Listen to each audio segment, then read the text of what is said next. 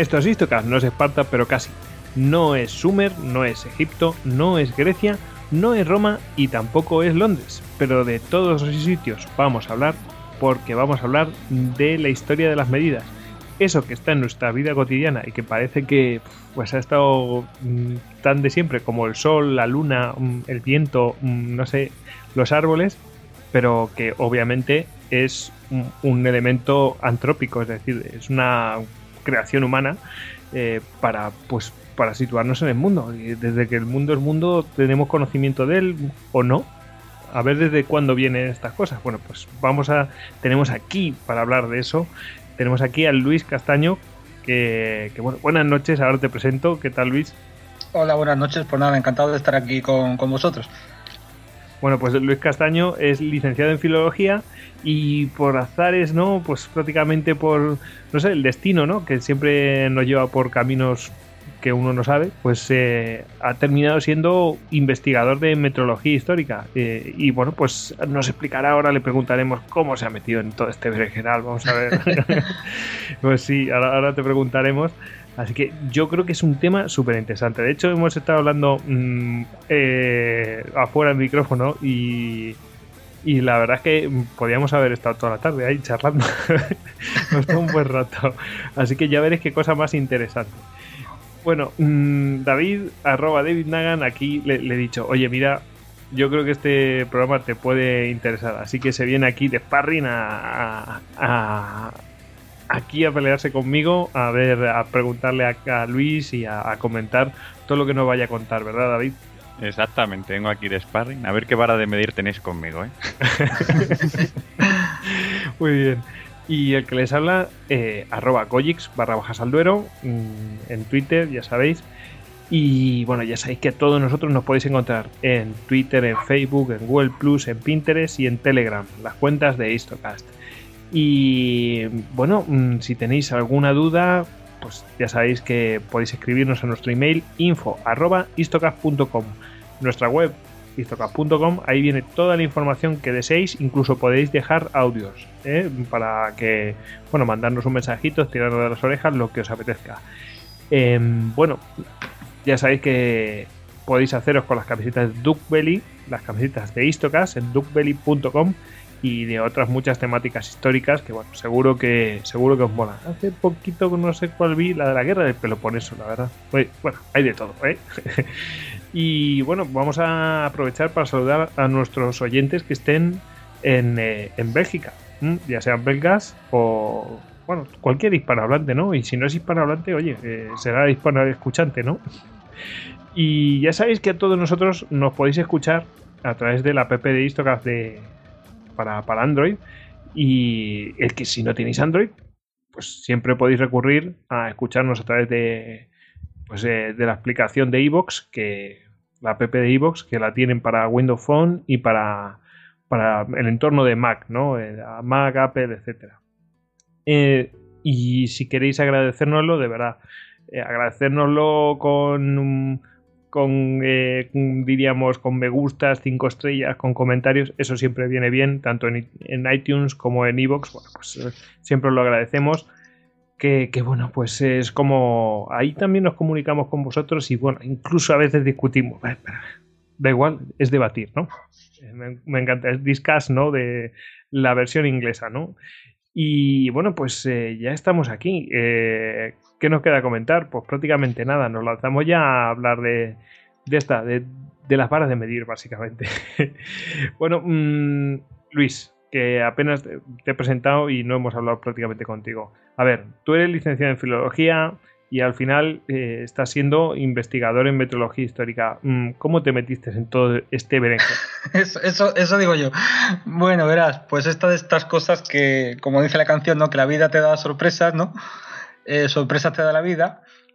Y verás, eh, mm, esto de luego no estaba previsto. Esto yo, en mi formación antes de estudiar filología, filología francesa, aquí en la Universidad de Cádiz, pues yo hice en el instituto ciencias puras.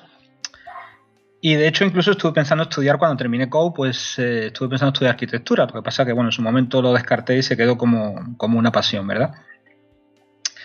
Eh, total, que pegué un salto, un triple salto mortal de, pues de una formación en ciencias a una carrera de letras como la filología. Y bueno, pues eh, eh, la pasión por la arquitectura, digamos, que se mantuvo. Y bueno, al cabo de muchos años después, de, de pues ahora, ahora, en 2006 más o menos, pues la reforma de mi casa, cuando la compré, la reformé y, y el diseño y el proyecto lo hice yo.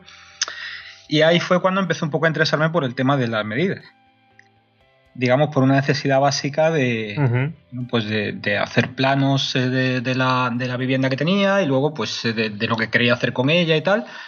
Eh, y bueno, pues a raíz de esa reforma, que la verdad es que no quedó mal, pues eh, me metí a participar en un foro de decoración en internet y bueno, pues eh, un tema recurrente en este foro pues era el tema precisamente de las medidas, ¿no?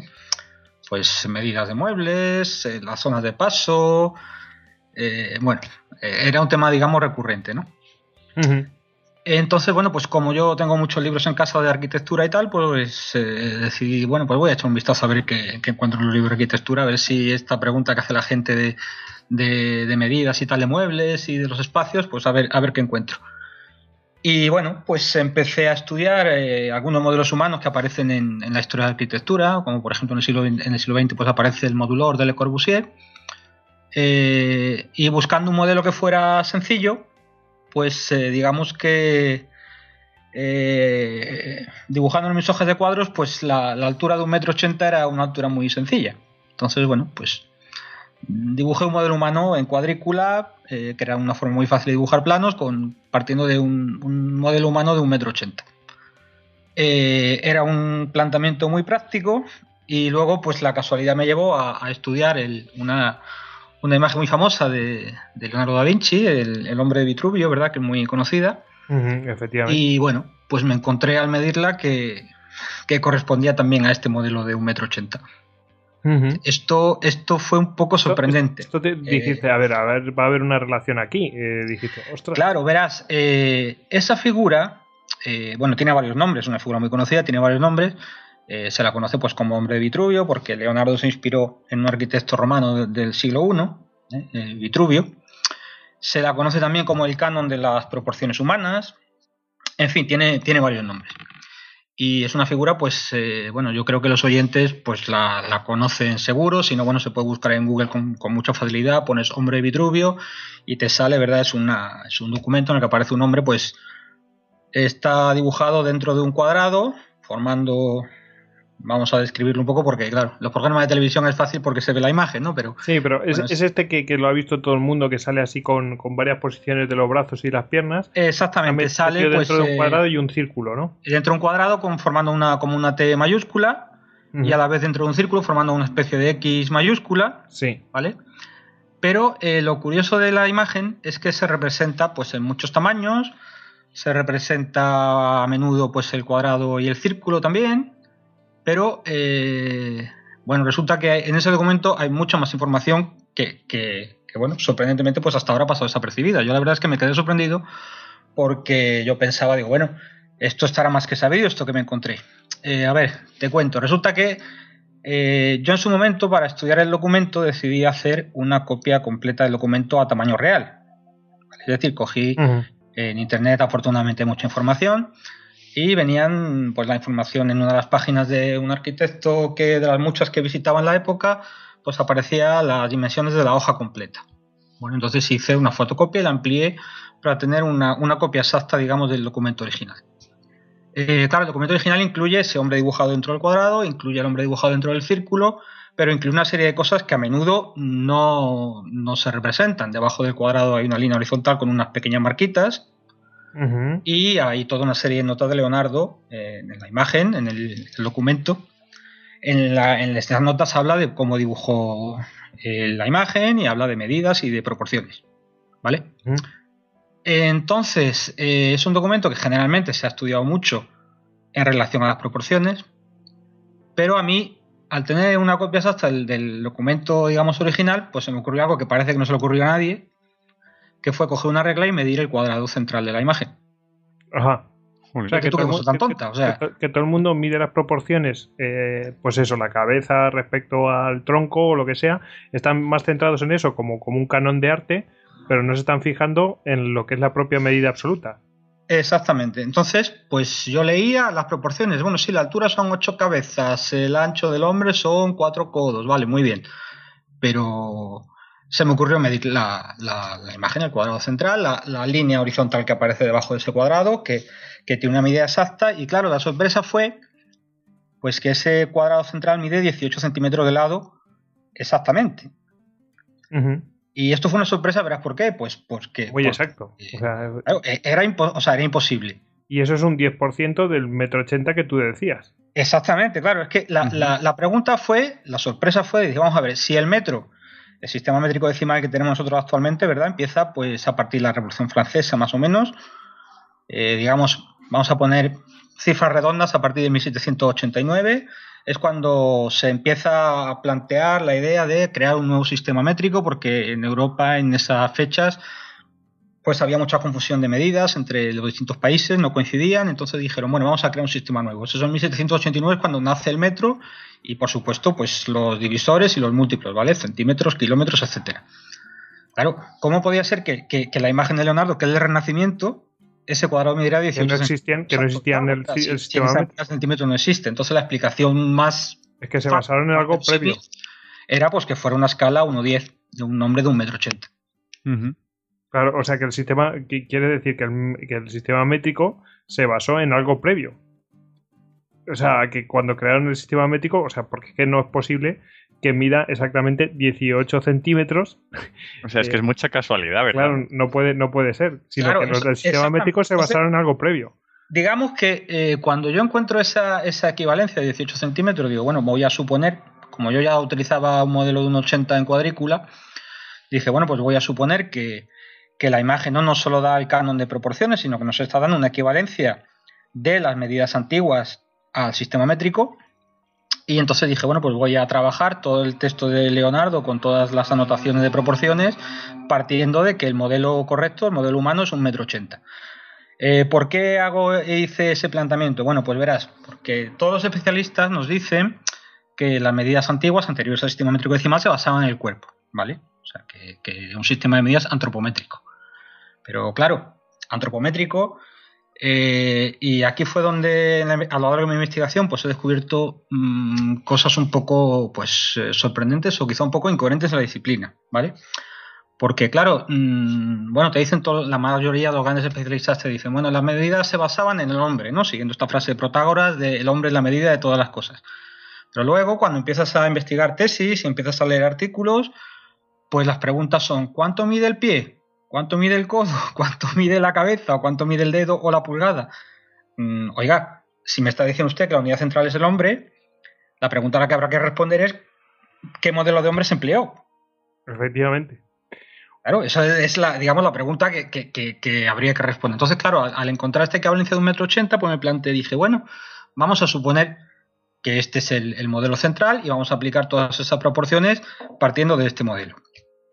Entonces, bueno, pues eh, salen una serie de sencillas, ¿vale? Pues el hombre mide un metro ochenta, el codo, que explica Leonardo que es la cuarta parte de la altura, pues mide 45 centímetros, la palma, que es la sexta parte del codo, pues mide siete y medio, en fin, salían todo eso, todo, todo eso lo explica en, el, en, el, en ese documento Leonardo. Sí, sí, él explica las proporciones en el momento que tú partes de un modelo de un metro ochenta, pues al aplicar esas relaciones que están en el documento, pues te salen, digamos, cifras completas en una equivalencia exacta a nuestro sistema métrico decimal. Claro, es que lo regla completamente con ese dibujo, regla todas las medidas. Claro, claro Entonces la, pregunta siguiente fue, dije, bueno, y además, claro, un modelo perdona, con cuadrícula. perdóname, Luis. O sea, que, no solamente tenemos las proporciones, pero claro, no tendría sentido decir cuáles son las proporciones sin, sin dar la medida. Y la medida la está dando con el cuadrado, la estaba dando y, marcada, o sea, la está indicando. Lo que pasa es que nunca nos hemos fijado en eso. Entonces, yo de hecho, una de las, de las eh, observaciones que suelo hacer generalmente en, los artículos que escribo o en las entrevistas que he hecho, pues es que, a ver, que la imagen se llama el canon de las proporciones ideales o el canon de las proporciones humanas, eso es una, denominación que es correcta, pero que hasta cierto punto es incompleta. porque es el canon de las proporciones y el canon de las medidas. O sea, nos está dando la equivalencia exacta de, del bueno, el, modelo que ellos tenían y corresponde pues a, un metro ochenta. La cuestión, bueno, que ya lo veremos, eh, la cuestión de esto, y que ya digo, ¿de dónde le vino toda esta información? Porque ahora veremos después, nos iremos más atrás, ¿de dónde le vino toda esta información para que la recopilara este señor, eh, Leonardo? Es una cosa, claro, esto es una cosa, pero claro, o sea, ahora no vamos a destripar el programa. ahora después vamos, hacia atrás más y, seguro que lo desarrollamos. ¿Te parece, Luis? Sí, sí, sí, cuando quieras. Pero me encanta esta introducción en plan código da Vinci total, ¿eh?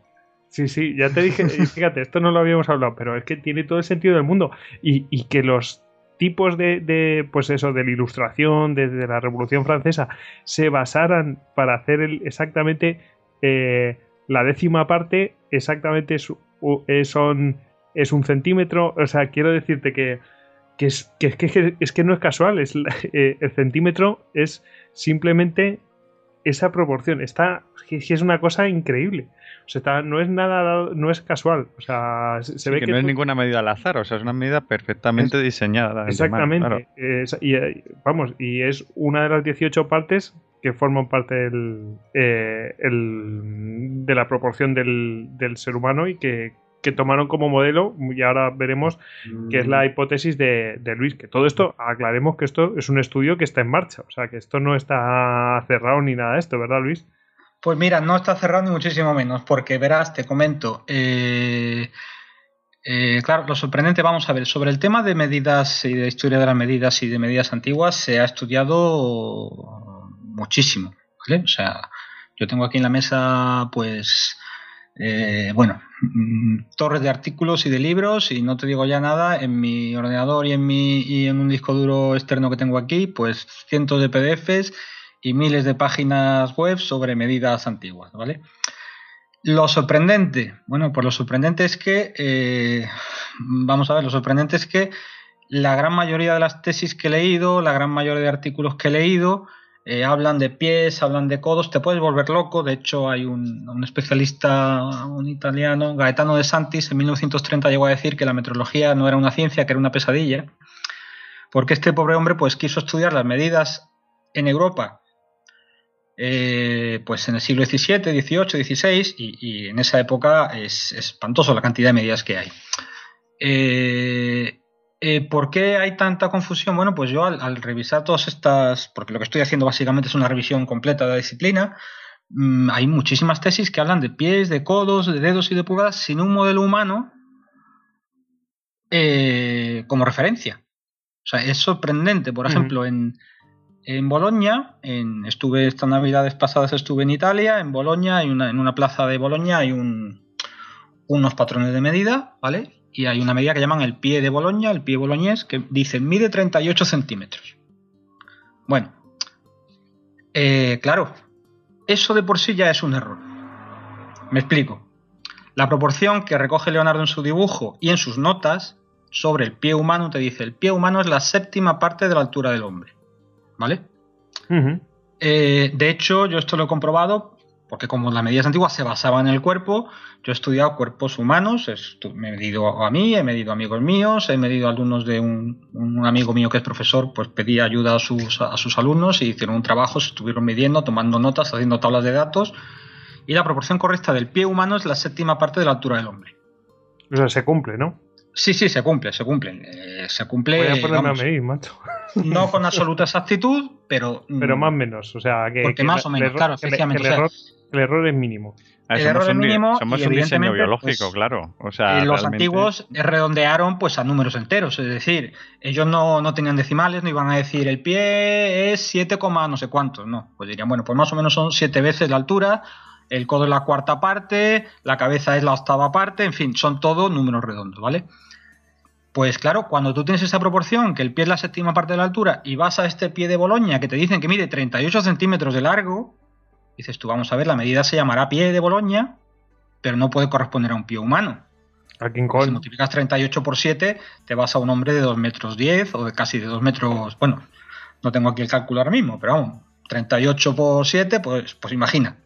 Pues Entonces hay muchísimas medidas pero muchísimas, infinidad de ellas, que te reciben el nombre de pie, que reciben el nombre de codo, se han hecho muchas propuestas, pero como no se ha hecho teniendo en cuenta un modelo humano delante con las proporciones correctas, pues prácticamente se llama pie y codo a cualquier medida. Porque no tenías el modelo humano, digamos, que era la base de todo. Cuando ya tienes el modelo humano delante y empiezas a revisar la disciplina, pues te das cuenta de que muchas de las medidas que se llaman codos o pies, pues son medidas que existieron, pero bueno, que tienen ese nombre, pero que no corresponden a ningún órgano humano concreto, sino que como había muchas medidas, pues había que darle algún nombre y daban nombre, el pie tal.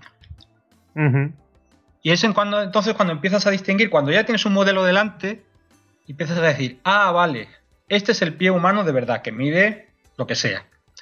Este es el codo de verdad. Y luego aparte hay otras medidas, pues que reciben el nombre codo tal, pie tal, etcétera. Y que son el nombre de una medida, pero que no corresponden a un órgano del cuerpo en concreto, sino que, muchos pues tenían que darle un nombre. Fue una medida que, que, mm, que, inventaron ellos y le pusieron lo que era tradición, pues se le pusieron ese nombre de codo o pie o lo que sea, ¿no? Pero una pregunta, entonces habría como dos sistemas de medir, o sea, uno general, que es el que estamos hablando, basado, digamos, en, el cuerpo humano, y otro que sería ese sistema general aplicado a una escala local, o sea, por ciudades o regiones.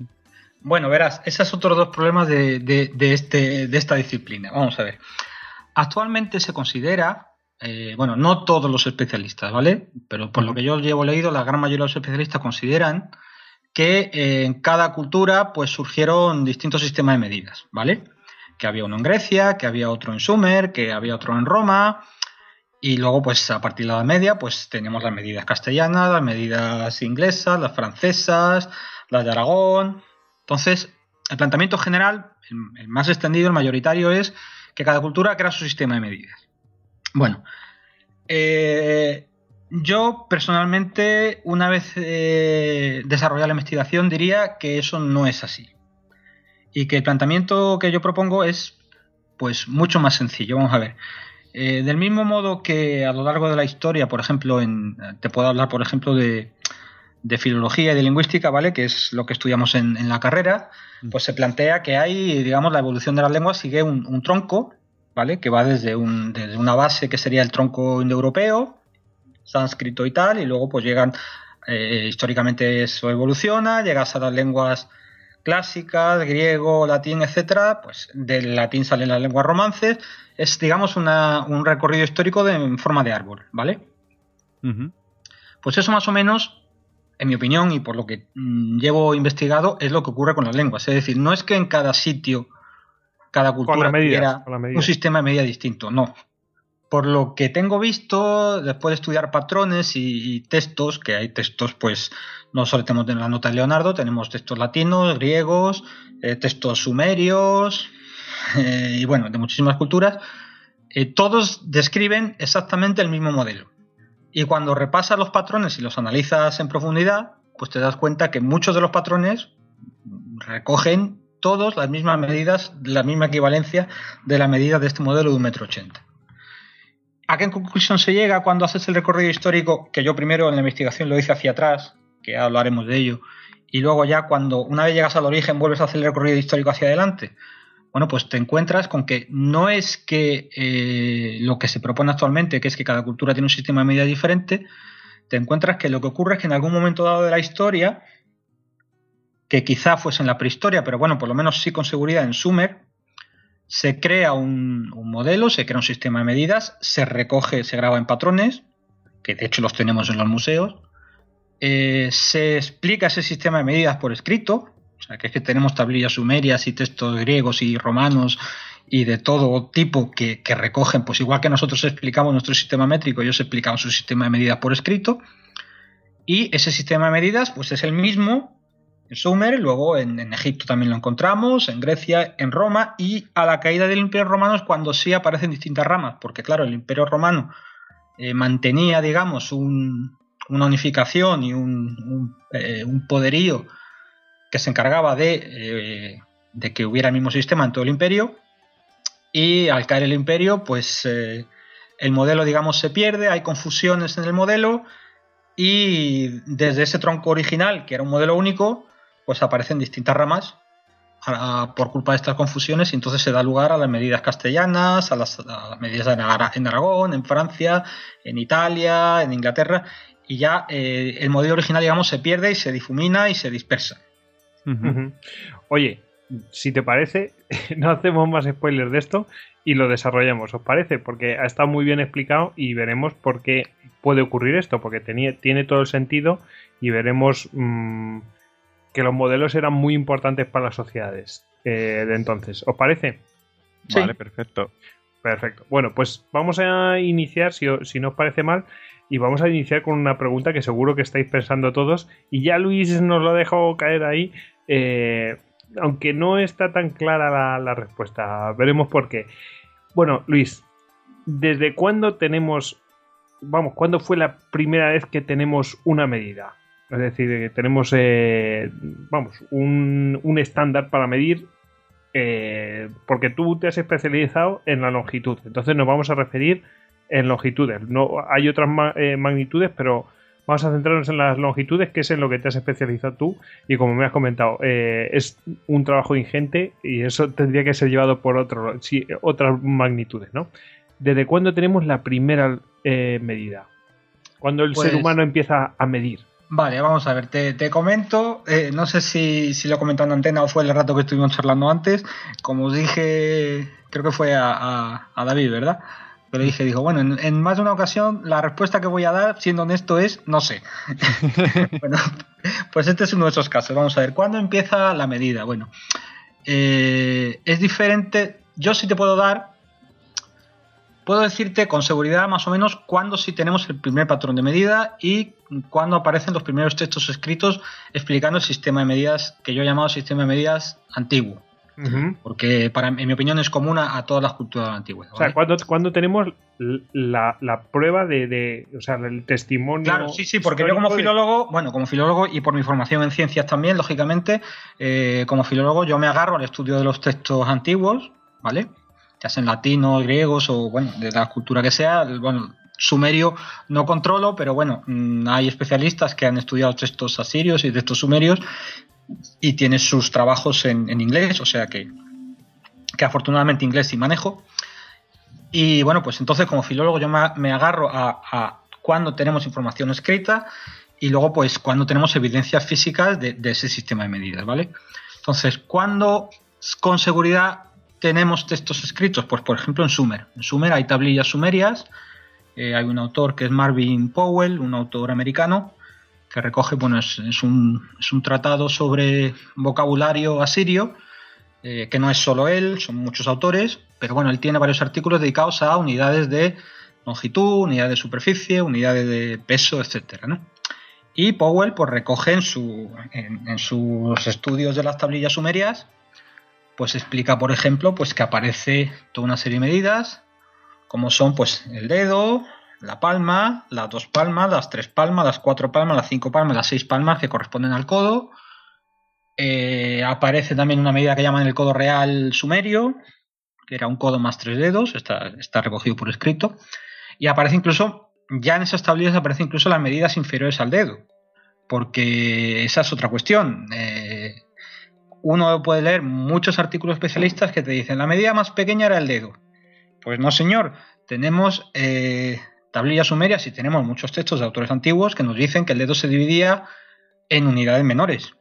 Y de hecho está recogido incluso, en, llega hasta un autor del siglo XIX, que esto es una, lo comento porque suele llamar mucho la atención, que dice expresamente, el dedo se dividía en cuatro granos de cebada, es decir, que ese dedo que corresponde a, a 18 milímetros se dividía en cuatro partes iguales, que cada una mide 4 milímetros y medio, y después te dice, y el grano de cebada se dividía en seis pelos de camello. Madre mía, qué precisión. Y se llega a una precisión, en, eh, digamos, en la descripción ideal cuando aplicas esas proporciones de 0,75 milímetros. Que no es. No, es, un número redondo. Que no es, que no es, digamos, vamos, que es bastante preciso para, las necesidades que ellos tenían. Pero, pero eh, ¿Qué quiero decir con esto? Has dicho 18, a menudo, has dicho 18 milímetros. ¿Perdona? has dicho 18 milímetros Sí, el dedo mide, bueno, si lo decimos en centímetros sería 1,8 centímetros. Y luego, pues las divisiones, si lo divides en cuatro partes iguales, pues te salen 4,5. y que sería el grano de cebada, que lo llaman así por darle un nombre, ¿vale? Es, es una denominación metafórica. Y luego, pues eh, esa división de 4,5 milímetros, pues si lo divides a su vez en 6 pelos de camello, como lo llamaban, pues llegas eso a 0,75 milímetros. Digamos que la denominación pelo de camello, tal como yo lo entiendo, es un poco, a ver cómo decirlo, es un poco una metáfora. O sea, hoy en día, por ejemplo, es tan fino como, como un cabello humano, ¿no? Sí, sí, sí tiene, tiene, todo el sentido, porque claro, ellos asimilan eh, una medida algo que, se, que tenga esa medida, como puede ser, eh, pues es una semilla o, un pelo. Claro.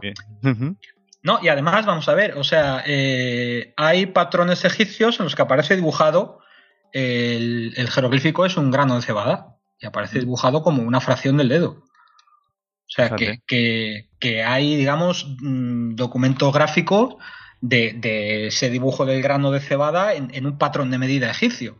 Que, vamos, que está ahí, que no me lo invento yo, es un patrón de medida que está, bueno, hay varios patrones de medida egipcios repartidos por el mundo, hay uno en el Museo del Louvre, hay otro en el Museo de, Turín, que también estuve esta Navidad y lo estuve allí viendo, y bueno, mm, aparece, digamos, en la tablilla sumeria aparece el nombre de grano de cebada como unidad de medida, pero es que luego aparece dibujado en, patrones egipcios, o sea que, que no es un invento mío. Está, hay, documentos físicos y textuales que, en, los que aparece esa medida. Y de hecho, ya te digo, llega eh, a un autor del siglo XIX que, hace un libro fantástico.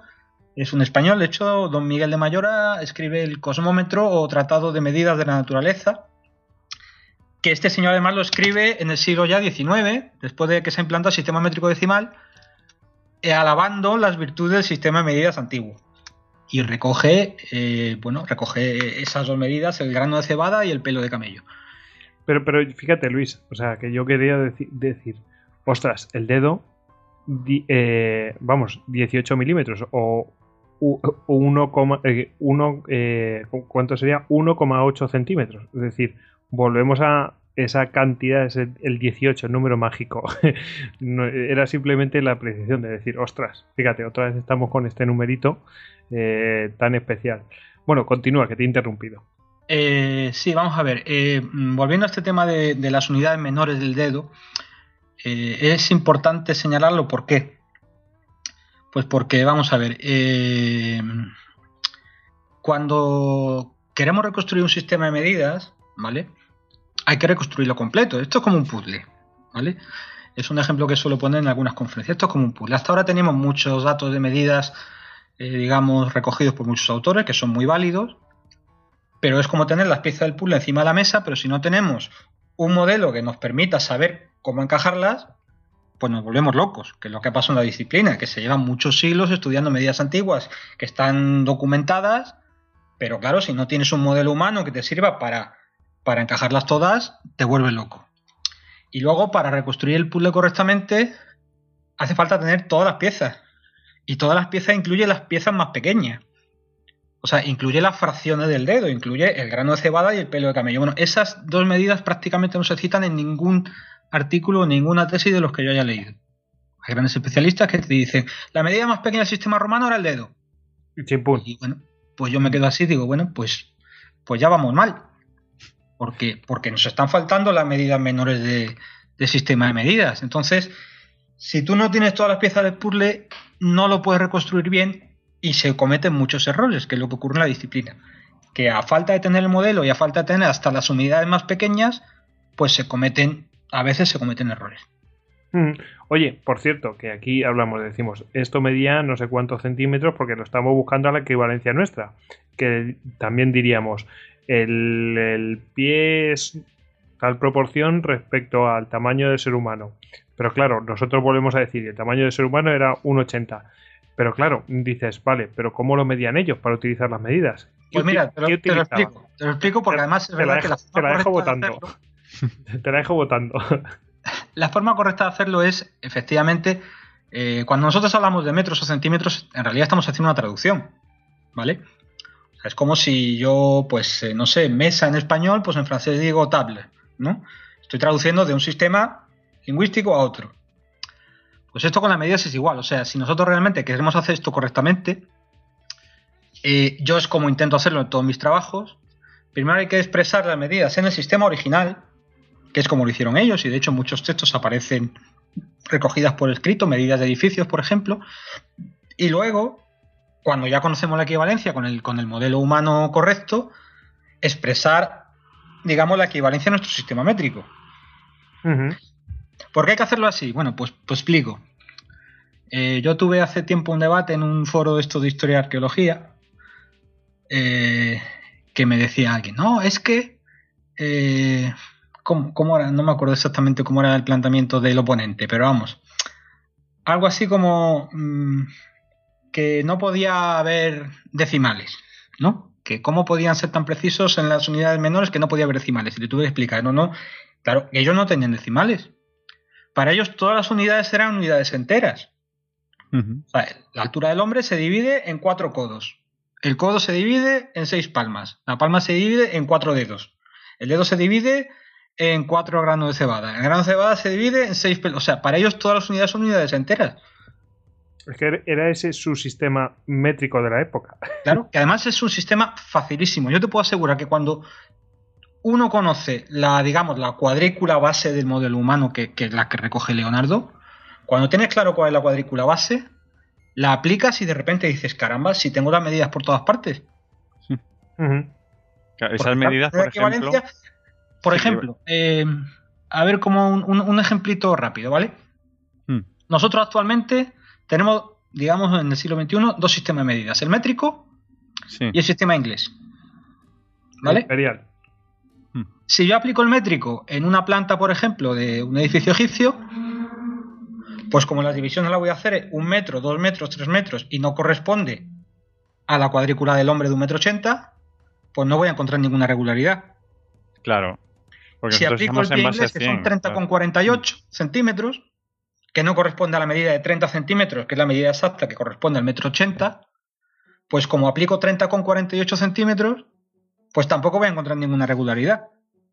Pero cuando aplico la cuadrícula con la equivalencia correcta de la época egipcia, que es este modelo de un metro ochenta, porque hay patrones egipcios que lo recogen, pues de repente, pues me encuentro que aparecen las regularidades, mm, bueno, por todas partes. Pero, y, luego, bueno, eh, la gente se preguntará, sí, pero bueno, el, eh, habría hombres más altos y otros más bajos. Eh, de algún lugar tuvieron que sacar el un metro ochenta, ¿no? Y, claro, y, claro, y, eso lo y eso lo tuvieron que utilizar, es decir, bueno, ¿y cómo hicieron para que todo el mundo utilizara lo mismo? Y ahí te dejo la. otra vez. Mira, te la dejo votando. A ver, yo no te puedo responder con absoluta seguridad. Yo planteo. Eh, vamos a ver. Mm, para dejarlo claro, uno de los lemas, digamos, de las de guías de mi investigación es una frase que utilizan eh, los ingleses en diseño que mm, dice keep it simple, stupid. O sea, haz que sea sencillo. Eh, entonces, ¿yo qué planteo? Bueno, cuando veo este modelo de Leonardo con la cuadrícula, que es la cuadrícula es algo absolutamente sencillo, y la voy aplicando, me lo encuentro en patrones físicos y lo encuentro descrito en textos, pues digo, bueno, es una explicación sencilla. Tengo una cuadrícula, tengo un modelo humano, tengo textos que lo describen, tengo patrones, parece sencillo. Explicación sencilla de por qué un metro ochenta y no otra medida. Bueno, pues eh, resolvieron un problema que nos encontraríamos nosotros hoy en día también. Si estudiamos cuerpos humanos, como yo estaba estudiando con estos alumnos de, este amigo mío, y encontramos que las proporciones son más o menos válidas para todos, es decir, todos medimos pues una altura de ocho cabezas, todos medimos más o menos cuatro codos, etcétera. Eh, las proporciones están en todos los cuerpos y son más o menos las mismas para todos. ¿vale? Pero llega un momento que se plantea la siguiente pregunta, es, bueno, las proporciones son más o menos iguales para todos, pero las longitudes no. Bueno, yo mido 1,68, cuando divido 1,68 entre 4, pues me sale un codo de 42 centímetros, pero a un tío de 2 metros, que los hay, pues le sale un codo de 50. Entonces nos encontramos con que teniendo todos más o menos las mismas proporciones, cada uno nos da una longitud distinta. ¿Qué solución encontramos? pues la que tenemos hoy en día también. Se plantean, dice, bueno, pues habrá que coger un modelo, un modelo que nos sirva de estándar, un cuerpo más o menos bien proporcionado, alguien de la época a lo mejor fuerte, algún atleta o tal, ¿no? Me imagino que cogerían. Y cuando tienen ese modelo, pues graban esas medidas de ese modelo en, en el caso de Sumer es un patrón metálico y en el caso de los patrones egipcios son barras de madera Y entonces pues eligen un modelo y lo graban. Es decir, que, el patrón más antiguo que tenemos, es decir, la medida más antigua que tenemos físicamente, que utilizaban para, para decir, pues esto es lo que mide, o sea, tenemos el elemento físico con el que... Sí, sí, sí, sí, sí, sí, sí, lo tenemos. Y eso es un poco al origen, ¿vale? Sumer. En Sumer, en el, en el Museo Arqueológico de Estambul, se conserva una barra metálica, ¿vale? Que se llama el codo de Nippur. Nippur era una ciudad sumeria que fue donde se encontró esa, esa barra metálica. Bueno, esa barra metálica que está en el Museo Arqueológico de Estambul es del siglo XXVII a.C. 2700 años. Sí, es del siglo XXVII a.C. Esa barra tiene unas marcas, ¿vale? Eh, se considera el patrón de media más antiguo de la historia, tiene una serie de marcas. Se hizo un congreso hace unos años, eh, se hizo un modelo 3D de ese, de ese patrón, ¿vale? Y se estudiaron pues, las distancias que había entre esas marcas, cuánto medían más o menos. Y resulta pues que hay unos especialistas, esta información la puedes encontrar. Si pones en, Google codo, te aparece un artículo que es eh, codo unidad de medida, que te puede volver loco porque aparecen como 10 o 15 o 16 o 20 medidas de codo distintas, y aparece, que ese es uno de los errores de esta disciplina, que son las palabras, te aparece el codo egipcio de Maya y el codo de Nippur del Museo de Estambul. Y cuando tú miras esos dos supuestos codos, resulta que están llamando codo al patrón, ¿vale? O sea que llaman codo al patrón. Es como si yo cojo una cinta métrica, de las que suelo llevar yo en el cinturón, que lo hago mucho en mis conferencias, y les enseño, digo, mirad, esto es un metro. Y todo el mundo, sí, claro, digo, vale. Y cuando extiendo la cinta métrica, resulta que esa cinta métrica mide 3 metros. Entonces hay que tener mucho cuidado con las palabras, que es algo que sabemos los filólogos, porque las palabras engañan. Entonces cuando yo leo y veo en Wikipedia esas imágenes, te dicen el codo de Nippur, el codo egipcio de Maya. Bueno, esos dos patrones que ellos llaman codos son patrones físicos. Y luego en esos patrones físicos aparece una serie de medidas que corresponden al modelo de 1,80m. O sea que el modelo de 1,80m aparece ya en el primer patrón de medida que tenemos en el siglo XXVII a.C. O sea, hace 4.000, con más de 4.700 años. Más de 4.700 años. Pero luego viene la pregunta es, ¿existirían medidas ya antes? Pues mira, te comento, se han estudiado, esto lo estudió Alexander Tom, que era un ingeniero inglés, este hombre estudió círculos de piedra, eh, entre otros el de Stonehenge, por ejemplo, aplicando medidas estadísticas, y él propone una medida que él llama la yarda megalítica, que bueno, pues hay autores que están a favor de esa medida, otros dicen que no se sostiene, y bueno, hay mucha discusión. Pero bueno, eh, esto hay que decir una cosa, yo vamos, es de sentido común, es decir, nosotros tenemos aquí que lo, en, en Sumer pues tenemos aquí un, que tienen un patrón, que tienen un modelo, tienen una, serie de medidas eh, eh, y esto es, el, esto es lo más antiguo que nos ha llegado hasta ahora, pero hay que entender que antes para hacer ese tipo de construcciones eh, pues se tuvo que hacer mm, con algún tipo de medida, porque hay una serie de proporciones, hay una serie de, o sea, los elementos que hay tienen, tienen unas medidas, tienen unas medidas que, que que no son casuales, es decir, hay elementos que son iguales, es decir, con algo tuvieron que medir, ¿no? Ah, se deduce. Es, obvio, es obvio. Mira, por ejemplo, eh, ejemplos muy sencillos de, bueno, de, que, debía haber un sistema de medidas. Eh, los figurats, ¿vale? bueno, el mito de la Biblia, ¿no? El mito de la Torre de Babel está basado en, en los figurats sumerios. Los figurats sumerios, cuando, cuando tú miras, están construidos con bueno, ladrillos, adobe, llámalo un poco como quieras, y tienen todos, hombre, vamos a ver, no de forma exacta, porque estos señores no construían con láser, ¿vale?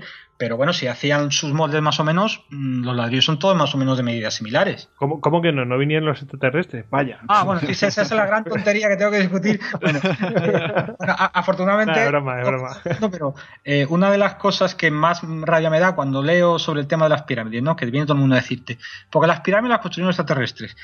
Y me pongo tan negro que digo, mira, perdonadme, las hicieron utilizando un sistema de medidas basado en el cuerpo humano. Así que dejaron de extraterrestres porque, vamos, porque, en fin, para decir disparate siempre hay tiempo.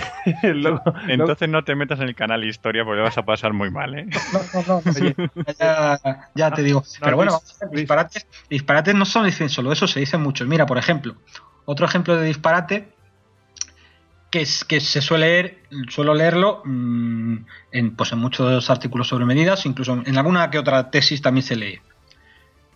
eh, bueno, tanto como disparate, digamos que es un, pequeño error conceptual.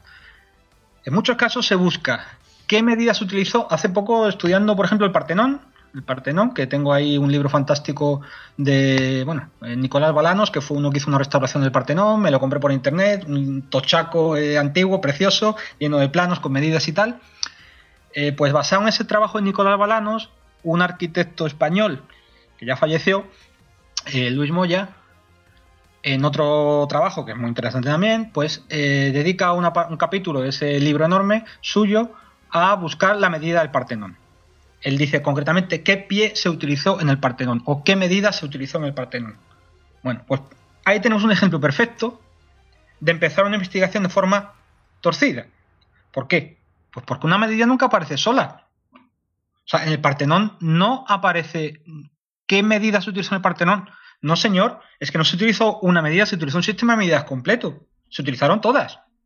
O sea, tú imagínate que hoy en día para construir un edificio decimos, ¿Qué medidas se utiliza para construir el edificio? No, utilizamos todas. Utilizamos metros cuadrados, centímetros, milímetros para las juntas de los azulejos.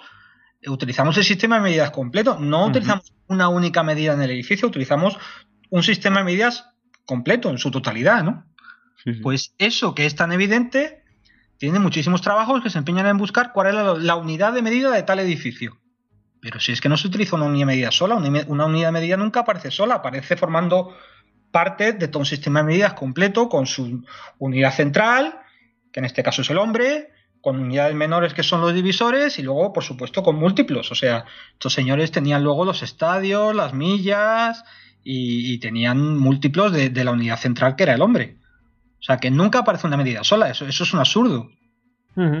Oye, que te he interrumpido lo de, lo de las medidas del figurar y te he llevado por, los caminos de los Anunnakis, madre mía.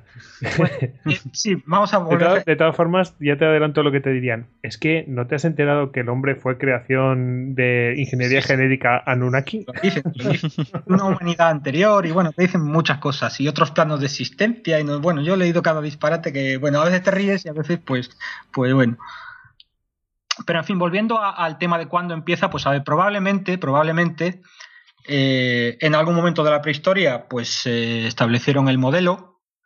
Eh, yo no lo puedo afirmar con seguridad porque mm, yo como filólogo pues me tengo que agarrar a, textos escritos, lo más antiguo que tenemos son las tablillas sumerias, y eh, para poder sostener esto, que va un poco en contra de lo que de lo que la disciplina actualmente se defiende, que se defiende que, en cada cultura había un sistema de medida distinto, yo, y yo planteo que no, que hay un recorrido común, pues yo me agarro a, pruebas físicas como los patrones que hay en los museos.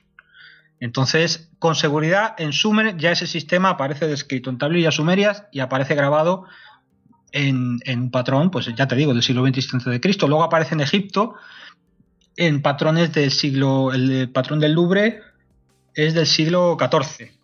Y recoge las mismas medidas del, modelo humano, o sea, recoge el dedo, la palma, el codo, las mismas medidas que aparecen en Sumer, en el siglo XXVII a.C., aparecen en el patrón egipcio del siglo XIV. Y luego, pues se mantienen, pues te puedo decir, eh, en el patrón sumerio aparece el pie de este modelo que mide 25 centímetros con 65 y esa medida aparece en un patrón que tenemos en España en la Catedral de Jaca, que está grabado en la, en la Catedral de Jaca, esa medida 25,65 aparece en ese, en ese, patrón de Jaca que es del siglo X después de Cristo. O sea que, es, eh, las medidas, que es otro de los debates que tengo que tener a menudo con, con algunos, bueno, con absolutamente alguna gente está dispuesta a debatir, otra cosa es que consigas convencerles, eh, el modelo se transmite completo. El modelo se transmite completo. Entonces, tienes el modelo de un metro ochenta, en los patrones aparecen grabadas las medidas y el modelo se transmite completo hasta, hasta Roma y después de la caída del Imperio Romano se ramifica. Pero cuando tú tienes en el siglo X, en Jaca, la medida del pie de un hombre de un metro ochenta, que es 25,65, que corresponde exactamente a la misma medida que aparece en el primer patrón de la historia, dices tú, bueno, pues ha tenido que llegar desde aquella época hasta Jaca ha tenido que haber una transmisión histórica. Porque si no es muy improbable que fuese a aparecer exactamente la misma medida en, dos, en dos zonas geográficas históricas tan, tan alejadas una de otra, si no había una transmisión histórica. O sea, no, no, no tendría sentido. Que fueran a coincidir con el mismo modelo humano exactamente con la cantidad de, alturas distintas que tenemos los seres humanos que fueran a coincidir tanto en Sumer como en Haka con, con el mismo exactamente el mismo de 1,80 y no de 1,75 o de 1,72 entonces lo que hay es una creación del modelo en origen y luego una transmisión histórica pues que llega lejísimos Además, en la zona del Mediterráneo, eh, debió ser claro, las unidades que se utilizaron para el comercio y que se expandieron rápidamente. Claro, de hecho, por ejemplo, los, fenicios, hace poco ha salido un estudio de unos israelíes que habían estudiado eh, fenicias, el perímetro de vasijas fenicias y tal, eh, haciendo una tabla en dedos y cuando, cuando te dice, cuando leo el artículo, dice el perímetro de la vasija fenicia medía 52 centímetros y medio. Digo, caray, 52 centímetros y medio son 7 palmas, 7 palmas por 7 y medio son 52 y medio que es la misma medida que aparece en los patrones egipcios. Es decir, Sumer tiene ese patrón sumerio, el patrón egipcio que aparece en el Louvre pues tiene las mismas medidas y luego como los fenicios comercian por todo el Mediterráneo, pues evidentemente eso que está, nos está diciendo, pues que el sistema de medidas para el comercio de todo el Mediterráneo es común y por eso aparecen las mismas medidas en Grecia, aparecen las mismas medidas en Roma y, porque si no tienes un sistema de medidas común entre todas esas culturas, pues no puedes comerciar.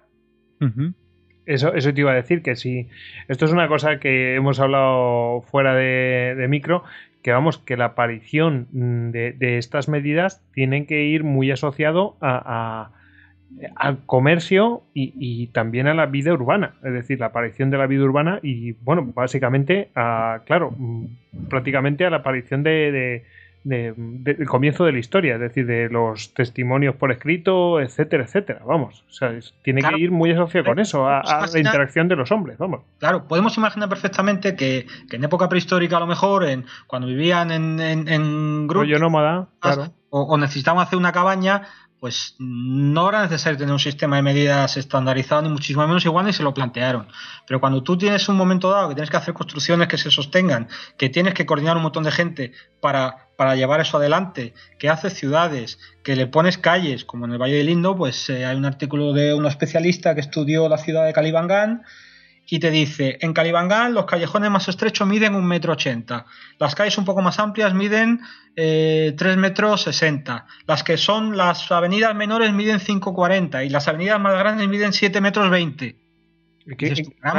no están diciendo centímetros, están diciendo hombres. Claro. Entonces, un ejemplo, perdona, un ejemplo que te iba a comentar. Eh, este verano, eh, que estuve en Pompeya y me di cuenta de una cosa, allí las calles, eh, digamos que tienen como pasos de peatones elevados. Eh, claro, una de las cosas que decían es que realmente tú lo ves desde tu punto de vista actual y dice, ¿quién pone un paso de peatones de una piedra de granito enorme por una zona donde tienen que circular carros? Ves que los propios carros tenían unas medidas homologadas y esas calles estaban homologadas para que ciertos carros pasaran y las principales los tenían de un tamaño y las secundarias de otro.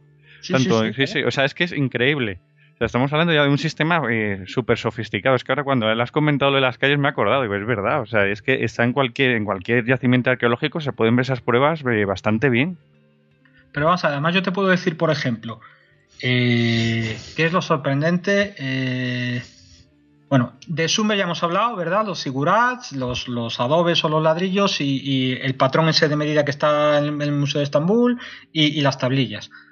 en Egipto, eh, tenemos, eh, bueno, pues las pirámides son edificios fantásticos, ah, bueno, eh, por supuesto también hay templos y todo lo que tú quieras, pues se han estudiado las pirámides, por supuesto. ¿Hay textos escritos sobre las medidas que usaron en las pirámides? Pues sí. tenemos a Herodoto, por ejemplo, que nos pone por escrito en, es en el segundo libro de historia, me parece, en Euterpe, te recoge por escrito las medidas de la Gran Pirámide y te dice la longitud de la base de la Gran Pirámide medía 8 pletros. Dices tú, mm. ah, pues eh, Herodoto sería griego, pero alguien le había dicho a Herodoto cuál era la medida de la Gran Pirámide. ¿Por qué? Pues porque para hacer un edificio tú primero tienes que hacer... A ver, es que es de sentido común. Estamos queriendo buscar, es una de las discusiones que he tenido con algún arquitecto o arqueólogo. Eh, en muchas ocasiones se está buscando las medidas de los edificios en el propio edificio, ¿vale? Que no me parece mal, no me parece mal ni muchísimo menos. Pero es una forma complicada de hacerlo. ¿Por qué? porque el edificio se ha podido dilatar, porque puede haber habido modificaciones en el edificio, porque, porque está erosionado. Entonces, buscar la medida en el resultado final de un edificio antiguo es complicado. Si nos fijamos en el proceso de construcción, que no puede variar mucho de cómo se hace ahora, necesitamos primero tener un sistema de medidas que nos permita, segundo paso, hacer unos planos. Con esos planos hacemos un proyecto, luego organizamos al personal, construimos y el resultado final de todo ese proceso constructivo es el edificio. Bueno, si tenemos libros y textos antiguos que nos explican qué sistema de medidas utilizaban, y a veces nos dan, como el caso de Herodoto, las medidas del edificio, que nos da la medida de la Gran Pirámide, ¿por qué nos empeñamos en medir la Gran Pirámide al final del proceso? Si tenemos el texto que nos describe cuáles son las medidas que vamos a encontrar. Mm, no digo que no se mida el edificio, por supuesto que habrá que medirlo para comprobarlo, pero dejar de lado los textos históricos que nos está dando la medida que se empleó en el proyecto es, un disparate. Si tenemos un puzzle complicado que hay que intentar resolver, cuanto más elementos apliquemos, pues más fácil será llegar a la solución. Y yo llevo varios años planteando, señores, que me parece fantástico el trabajo que hacen los arqueólogos y me parece fantástico el trabajo que hacen los arquitectos, pero que los filólogos, o por lo menos este filólogo que está aquí, les puede ustedes ofrecer el modelo humano que se utilizó que nos da las equivalencias de todos esos textos que tenemos ahí, que hay que leerlos y sobre todo hay que interpretarlos bien, que es algo que hacemos los filólogos, que, que, es un trabajo que, bueno, que no, quizá a menudo no se reconoce, pero que los textos hay que saber leerlos bien. Y cuando los lees bien con el modelo delante, te dan una cantidad de mm. información fabulosa que complementa perfectamente al trabajo que están haciendo arqueólogos y arquitectos. Pero parece que yo ofrezco el trabajo, llevo ofreciendo los cinco años diciéndole, señores, que creo que esto les puede ayudar y no consigo hacerme escuchar. No sé muy bien exactamente por qué, pero vamos, creo que es una pena porque, porque es, es una investigación que, aporta mucha luz a un campo complicado y al que se le podría sacar mucho uso práctico y bueno, de momento sigue en mi mesa. Bueno, pero ya sabes cómo son las cosas, eh, digamos, a nivel académico. Tarda mucho en cambiarse. Sí, y hay mucha gente que no quiere cambiarlas. Y si viene gente de fuera, pues a veces se tiene miedo. No sé, a mí me, me parece que es un poco eh, parece que no aprendemos. Es decir, mm, hay unas cosas establecidas, esto lo hemos discutido, ¿verdad, David? Hace bien poco. Hay cosas establecidas eh, y no se quieren cambiar porque es lo que está por consenso. No, oiga, ¿desde cuándo la, cualquier ciencia se basa en el consenso?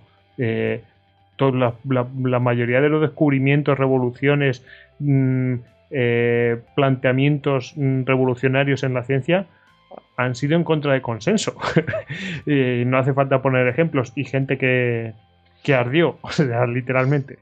Entonces. No, pero además es que la cuestión es que en realidad eh, lo que yo propongo, mm, a ver, ¿supone una revisión de la disciplina? Sí, pero bueno, no pasa nada. A ver, en, ciencia, yo ponía un ejemplo cuando fui al instituto de estos chicos. Eh, le puse un ejemplo fantástico, vamos, mm, modestia aparte, pero creo que un ejemplo bueno.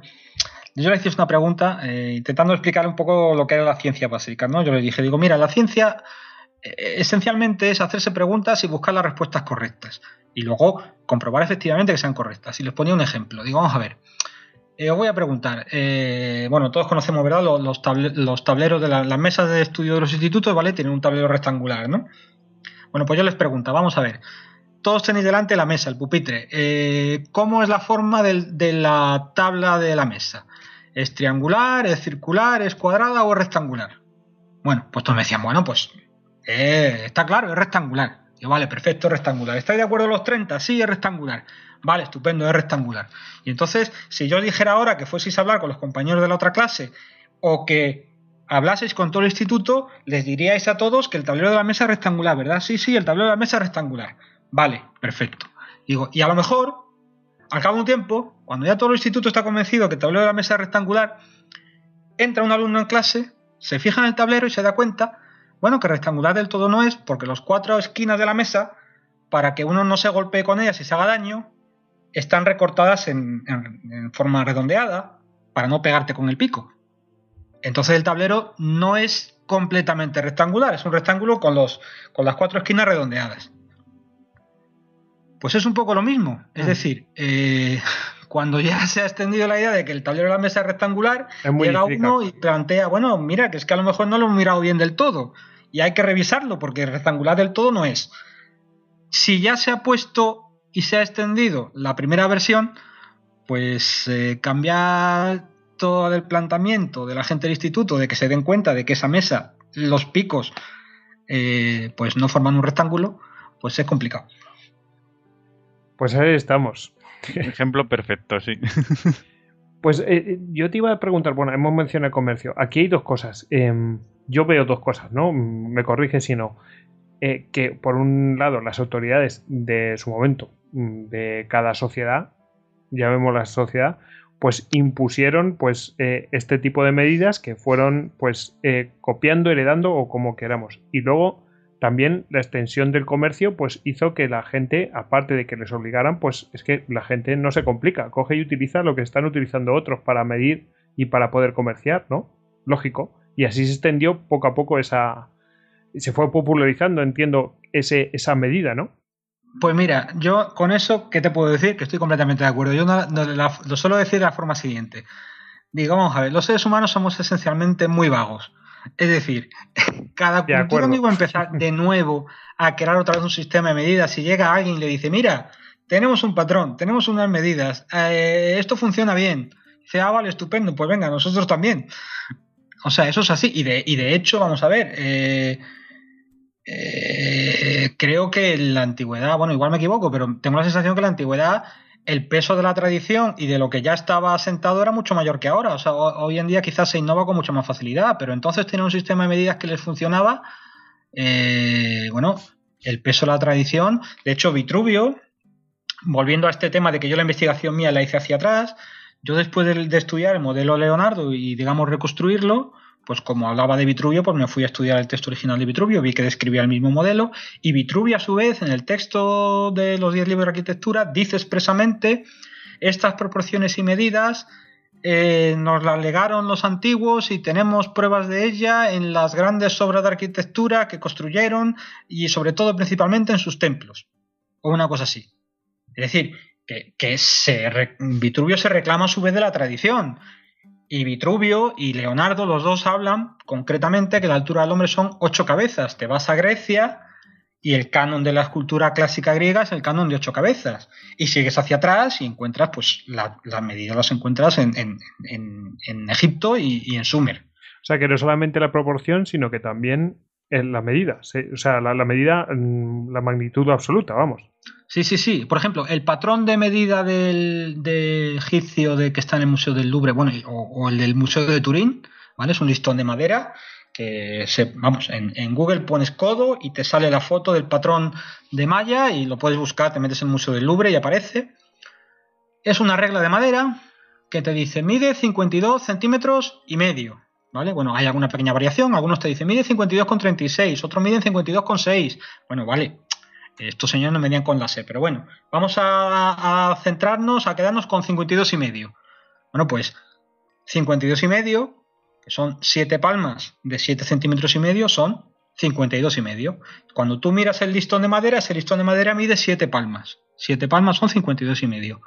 Hay un autor francés, de un sabio que fue con Napoleón a la expedición de Egipto, que tiene un tratado sobre las medidas egipcias, o sea que esto que digo yo del modelo de 1,80 no soy el primero que lo dice, lo dijo este señor Pierre Simon Girard en 1834 creo que es.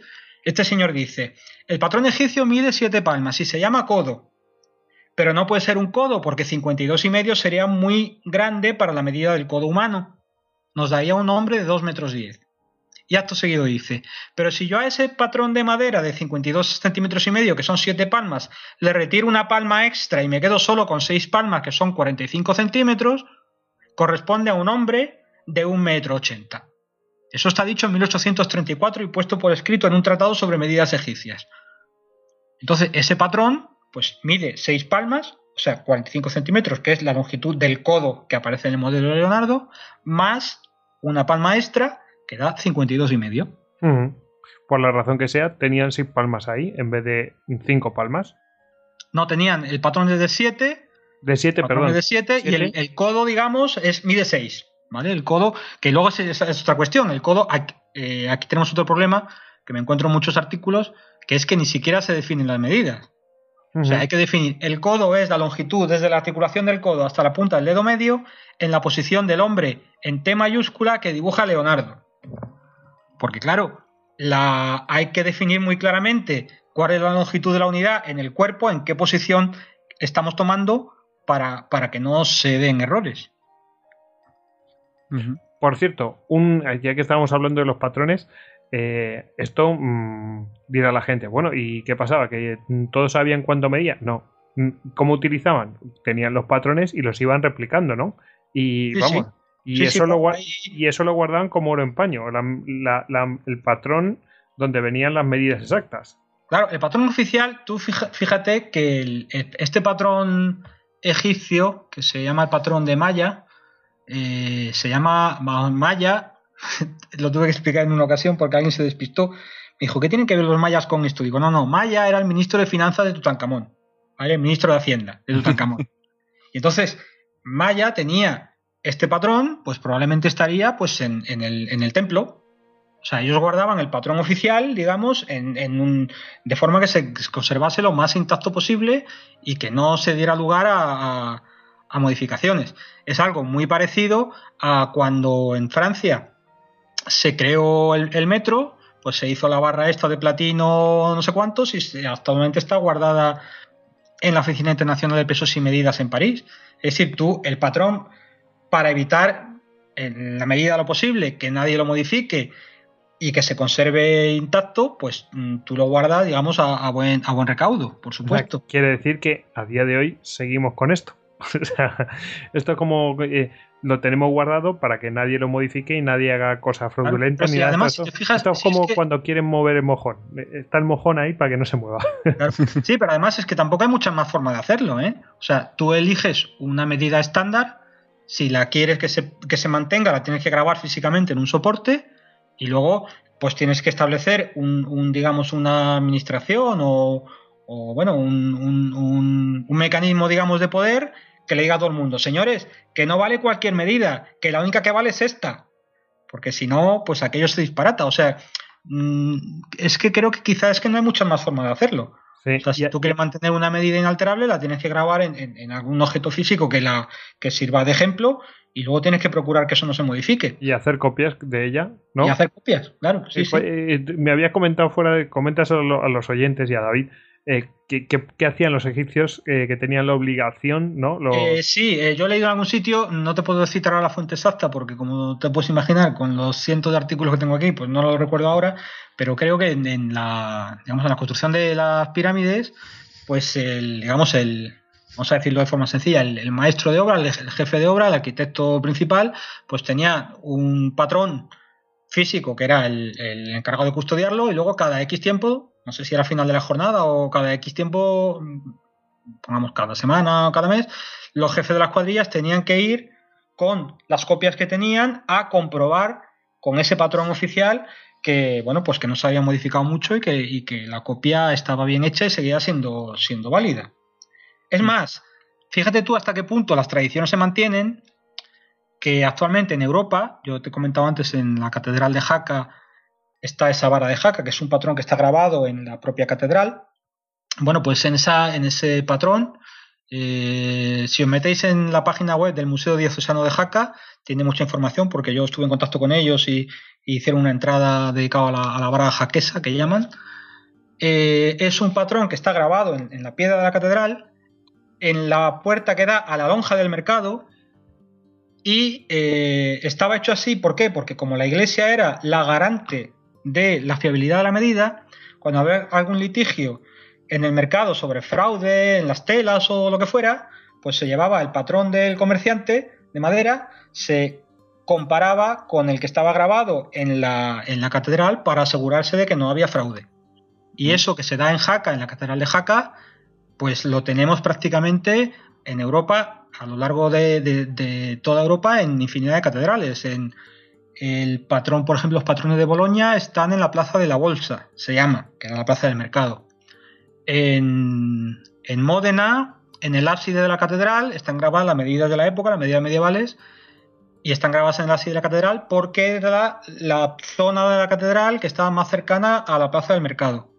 Eh, bueno, es, una. O sea, el, tener un patrón oficial al que recurrir para comprobar que las copias son correctas o si no lo son, sancionar al que ha hecho la copia falsa, eso, eso se mantiene pues eh, a lo largo de toda la historia. Pues mm, habíamos quedado que, bueno, que, ese patrón se utilizaba, se, vamos, de Sumer llegó a Egipto por la razón que sea, ¿no? Eh, y que luego los fenicios lo fueron extendiendo por Europa. ¿Cómo, ¿Cuál es el siguiente paso? ¿Llega a Grecia? ¿Llega después a Roma? Grecia, Grecia, pues, eh, hombre, siguiendo, digamos, un recorrido histórico sería Sumer, Egipto, luego Grecia. Pues mira, en Grecia, por ejemplo, el el famoso canon de ocho cabezas de la escultura griega, pues corresponde a, este, a este modelo. Quizá el, edificio más conocido, ¿verdad?, de la historia del arte de la arquitectura griega, pues es el, Partenón, ¿no? Eh, pues, a ver, volviendo a, trabajos hechos por otros autores, ¿vale? Tenemos el, libro este fantástico de Nicolás Balanos, que, bueno, tiene planos y tiene de todo. Y eh, luego Luis Moya, un arquitecto, creo que es madrileño falleció ya, hace años, tiene un, libro fantástico que se titula, a ver cómo era, lo tengo por aquí, Relación de diversas hipótesis sobre las proporciones del Partenón. Bueno, pues Luis Moya eh, retoma este trabajo de, Nicolás Balanos y nos deja dichos.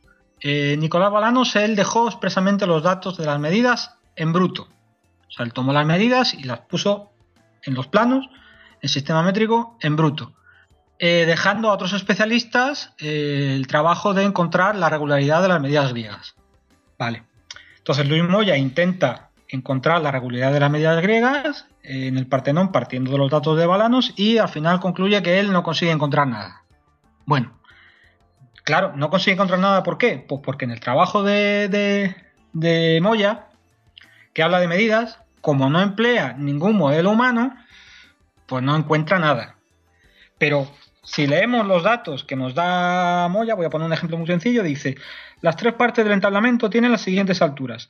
El arquitrabe mide un metro treinta y cinco, el freso mide, el friso mide un metro eh, treinta y cuatro siete y la cornisa mide 60 centímetros.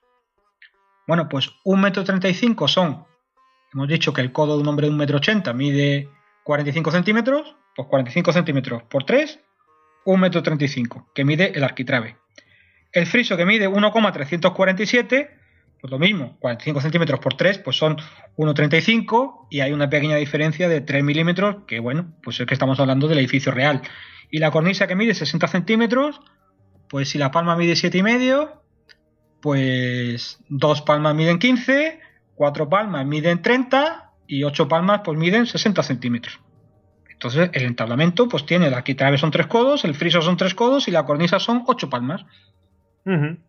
y, bueno, yo no he estudiado el edificio completo, pero bueno, hay muchos otros datos que recogen aquí de medidas, que recoge Balanos y que después estudia Luis Moya, que cuando aplicas la cuadrícula del hombre de un metro ochenta, pues las tienes. Y además con enorme facilidad, porque, me explico, cuando tú ya tienes el, el modelo correcto, cuando tú reconstruyes el modelo humano y reconstruyes todas las unidades de medida y sabes cómo las empleaban, ya no hace falta medir el edificio buscando, o sea, yo hay infinidad de edificios que me dan las medidas en metros o en centímetros, busco de qué época es el edificio, aplico el sistema de medidas que se empleaba en esa época, en la región que sea, y sale automáticamente, porque es que una cuadrícula es algo facilísimo de aplicar. O sea, que yo no soy ningún genio ni, nadie especialmente dotado. Simplemente, bueno, pues la cuadrícula es un sistema sencillo, la aplicas y, la encuentras. ¿La encuentras por qué la encuentras? Pues, porque está ahí, porque, porque la recogen los textos, porque la recogen los patrones y, pues evidentemente, si era el sistema de medidas que empleaban, pues en los edificios aparece, es que tiene que aparecer, que no hay más vuelta de hoja. Pues ahí tenemos que en, en Grecia, pues ahí también se ven. O sea, ahí ya ha llegado y en Roma, pues ¿qué, se aplica? Pues mira, en Roma... Toman, toman, no sé si lo tomaron del comercio igual que de los fenicios y tal, eh, o directamente heredan de Grecia. Pues no lo sé, mira, de hecho eh, hay un autor, eh, Mark Wilson Jones, que este hombre estudia las medidas griegas, eh, tiene un artículo sobre los pies dóricos y no sé qué, y es de los pocos autores que creo que es en la segunda parte de su trabajo, que mm, dedica un apartado con un título así en interrogaciones, planteando si existiría un sistema universal de medidas en la antigüedad. Y yo contacté con él y dije, mira, pues tú que planteas esa posibilidad de que si existía un sistema universal de medidas en la antigüedad, digamos, universal, común para todas las culturas del Mediterráneo, digo, pues eh, le escribí diciéndole, mira, creo que, ese sistema que tú planteas que puede existir, pues creo que lo he encontrado yo, que, lo tengo en mi mesa, que, es el mismo en, Grecia, en Roma, en Egipto, en Sumer, bueno, en Roma, por ejemplo, vamos a, Roma. Pues en Roma, eh, eh, edificio fabuloso, pues por ejemplo el, Panteón, el Panteón romano, o bueno, cualquier anfiteatro o teatro romano que quieras, eh, la medida admitida por los especialistas, digamos, de forma oficial, la que, la que emplean mayoritariamente es lo que ellos llaman el, pie romano, ¿vale? Que de hecho hay, distintos valores, pero bueno, digamos que el se ha admitido oficialmente, dicen que mide 29,6 centímetros. Bueno, y lo llaman pie romano. Vamos a ver. Eh, ¿Esa medida es correcta? Vamos a ver. El valor de 29,6 centímetros sí es correcto. Es una pequeña variante de eh, la medida de cuatro palmas del modelo 180 pues 4 por 7,5 son 30 centímetros. Eh, desde esa medida de 30 centímetros hay pequeñas variaciones, a veces pues encuentra 29,7, 29,6, incluso 29,4, depende de la exactitud con la que la tomaran. Entonces, bueno, ¿la medida de 29,6 aparece? Sí, aparece en muchos sitios porque la palma es la base de la cuadrícula del modelo de Leonardo. ¿vale? Entonces, cuatro palmas son 30 centímetros y pues eh, si tienes una palma son 7,5, dos palmas 15, cuatro palmas 30, ocho palmas 60. Son relaciones muy sencillas, entonces es la base de la cuadrícula y esa medida aparece muchísimo. ¿Esa medida es un pie humano? Pues no, no es un pie humano, porque la proporción del pie es la séptima parte del hombre. Entonces un 80 dividido entre 7, eh, bueno, expresado como yo lo, expresaban, son 14 dedos más un grano de cebada, son 25,65 centímetros. Ese es el pie, creo que en algún texto aparece recogido como pes naturalis. O sea, el pie natural, el pie de verdad del cuerpo.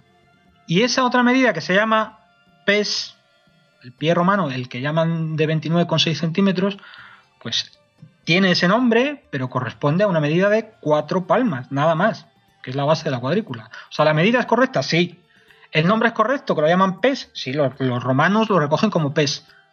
¿Es un pie humano que corresponde a un cuerpo humano? No, no corresponde a un cuerpo humano. Es una medida derivada del cuerpo, que son cuatro palmas, pero no es el pie humano porque la proporción correcta del pie es un séptimo de la altura, no la sexta parte, que es lo que nos da las cuatro palmas.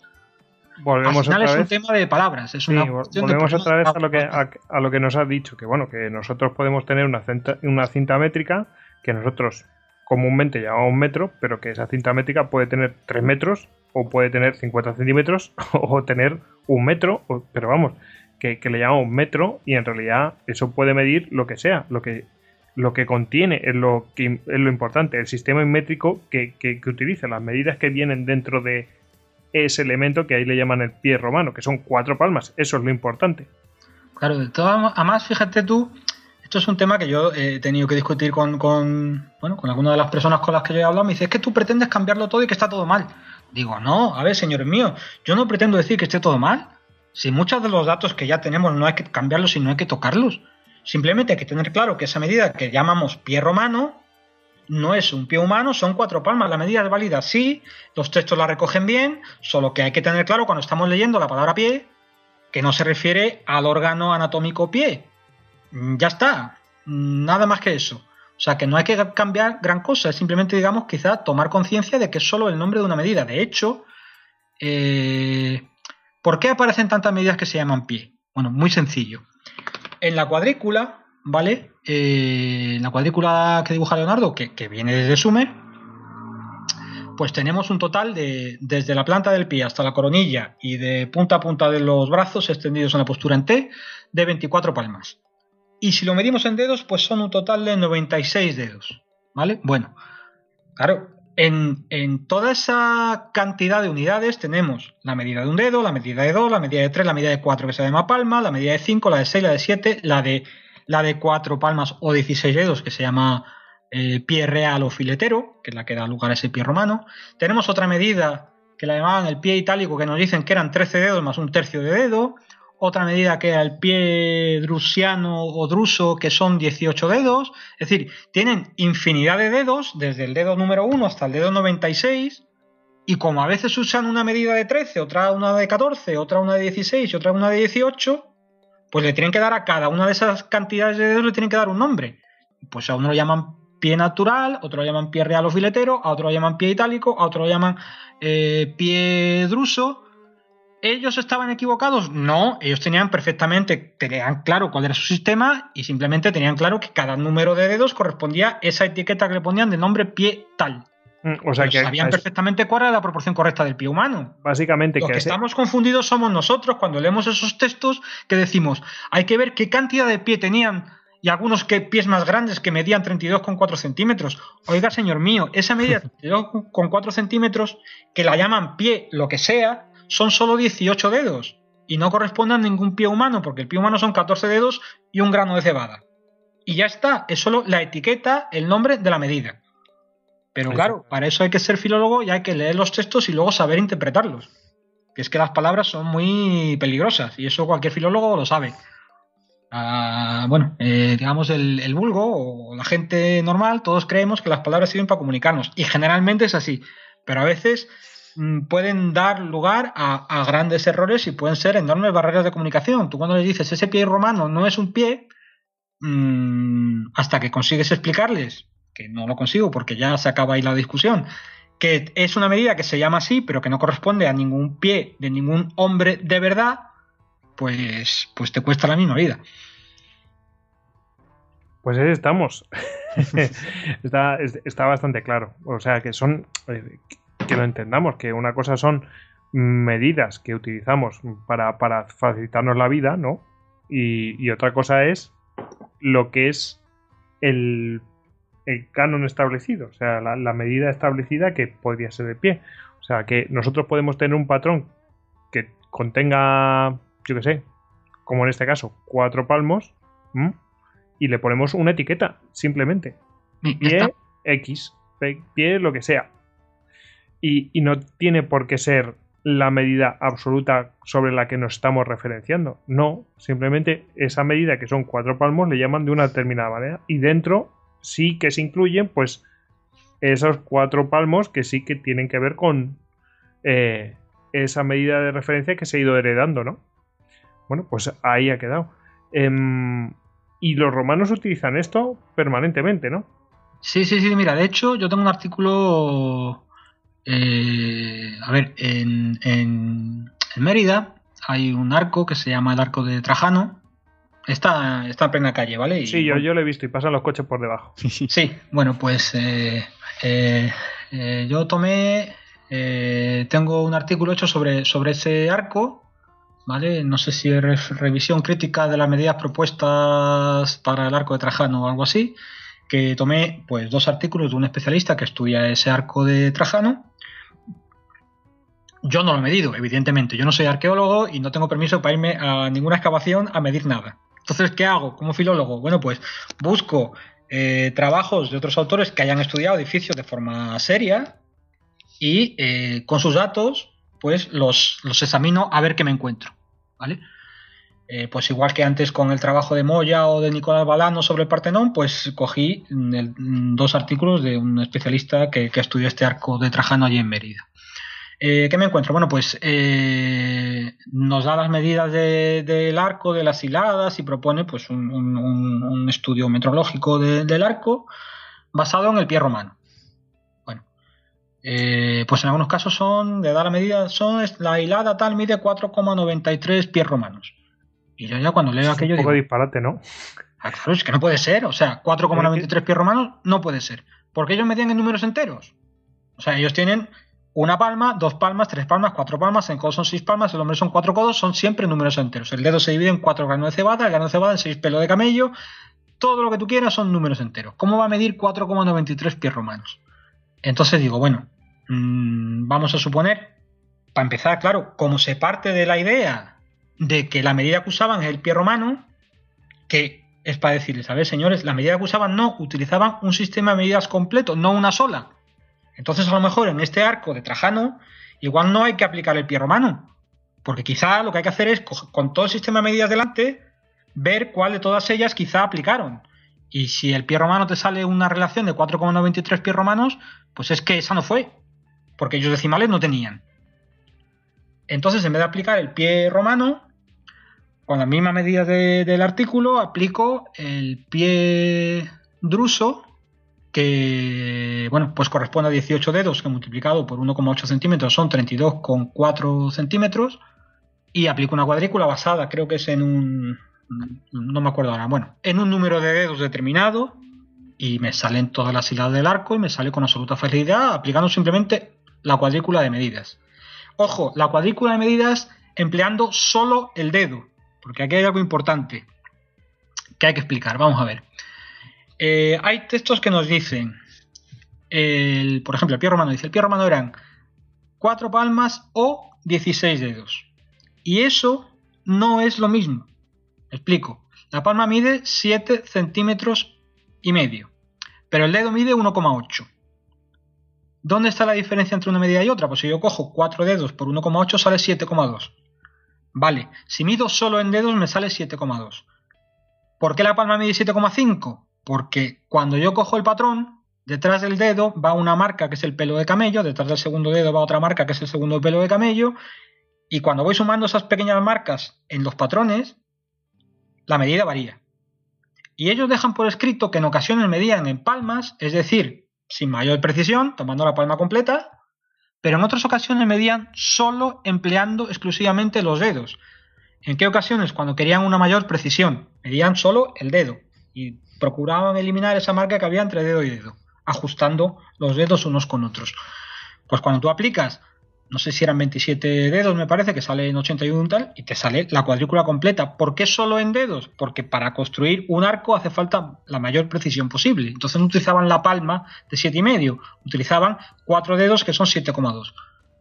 Aplicas la, la cuadrícula basada solo en dedos y te salen con números redondos todas las medidas del arco de Trajano con una diferencia pues que no llega en algunos casos es de un milímetro me parece o, de dos milímetros como mucho sí que además eso mm. ha, podido ser propia deformación del monumento vamos o sea que es que es, una variación mínima un milímetro vamos entonces cuál es la cuestión la cuestión es que hay que tener muy claro cuál es el modelo hay que tener muy claro cuáles son todas las medidas que el sistema de medidas tenía y no emperrarse en aplicar solo el pie romano, que son cuatro palmas o 16 dedos.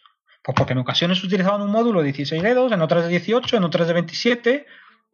Sí, mm, como, si los, como, si los, romanos solamente emplearan, eh, por ejemplo, como si los romanos, por decir, solamente emplearan la medida de un metro y no tuvieran centímetros.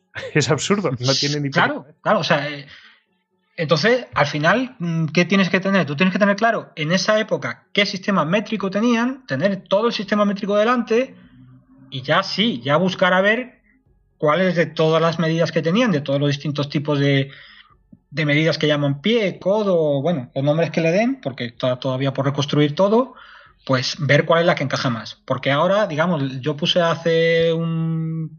al inicio de la entrevista, creo que fue, o bueno, a lo largo de la entrevista he puesto el, tema del, ejemplo del puzzle. Pues, eh, vale, yo tengo ya ahora, digamos, el, el modelo de la caja y hay que poner las piezas en su sitio. Pues ahora queda otra, otra tarea que es la que llevo haciendo estos 5 o 6 años, que es un, es un pasatiempo también, que no es tanto un puzzle, que a mí me gustan mucho los puzzles, como ese otro juego que es cada oveja con su pareja. Es decir, se trata de coger en cada época, por ejemplo, los griegos, qué nombre le daban a cada medida. Entonces ir buscando, a la de 16 dedos la llamaban pie real o filetero. A la de 13 dedos y tal la llamaban pie itálico. Y hay que ir buscando, pues, mm, a base de textos, de leer mucho, pues cada, cada nombre, cuántos dedos son, cuánto tal, y, buscar la equivalencia en el sistema, en el sistema métrico. Y con ejemplos es una tarea de monos, es una tarea de monos, pero bueno. Bueno, además tienes que buscar las proporciones, eh, buscar, mm, decir, bueno, pues textos donde diga tal cosa medía tanto y lo puedes comprobar. O sea, tienes que buscar, entiendo que tiene que haber un, un elemento físico mm, que, que esté referenciado históricamente en textos. Sí, sí, no, y de hecho, por ejemplo, patrones romanos hay, ¿vale? Que esa, es otra parte del problema. Esa es otra parte del problema. Me explico. En Egipto, eh, hay muchos textos que hablan, eh, tienen muchos especialistas, prácticamente todos los egiptólogos te dicen, el codo real egipcio mide 52 y medio. Bueno, 52 y medio es esa medida del patrón egipcio que está en el Museo del Louvre. Y entonces te dicen, la prueba de que el codo real mide 7 palmas, que son 52 y medio, es ese patrón del Louvre. Bueno, pues resulta que no.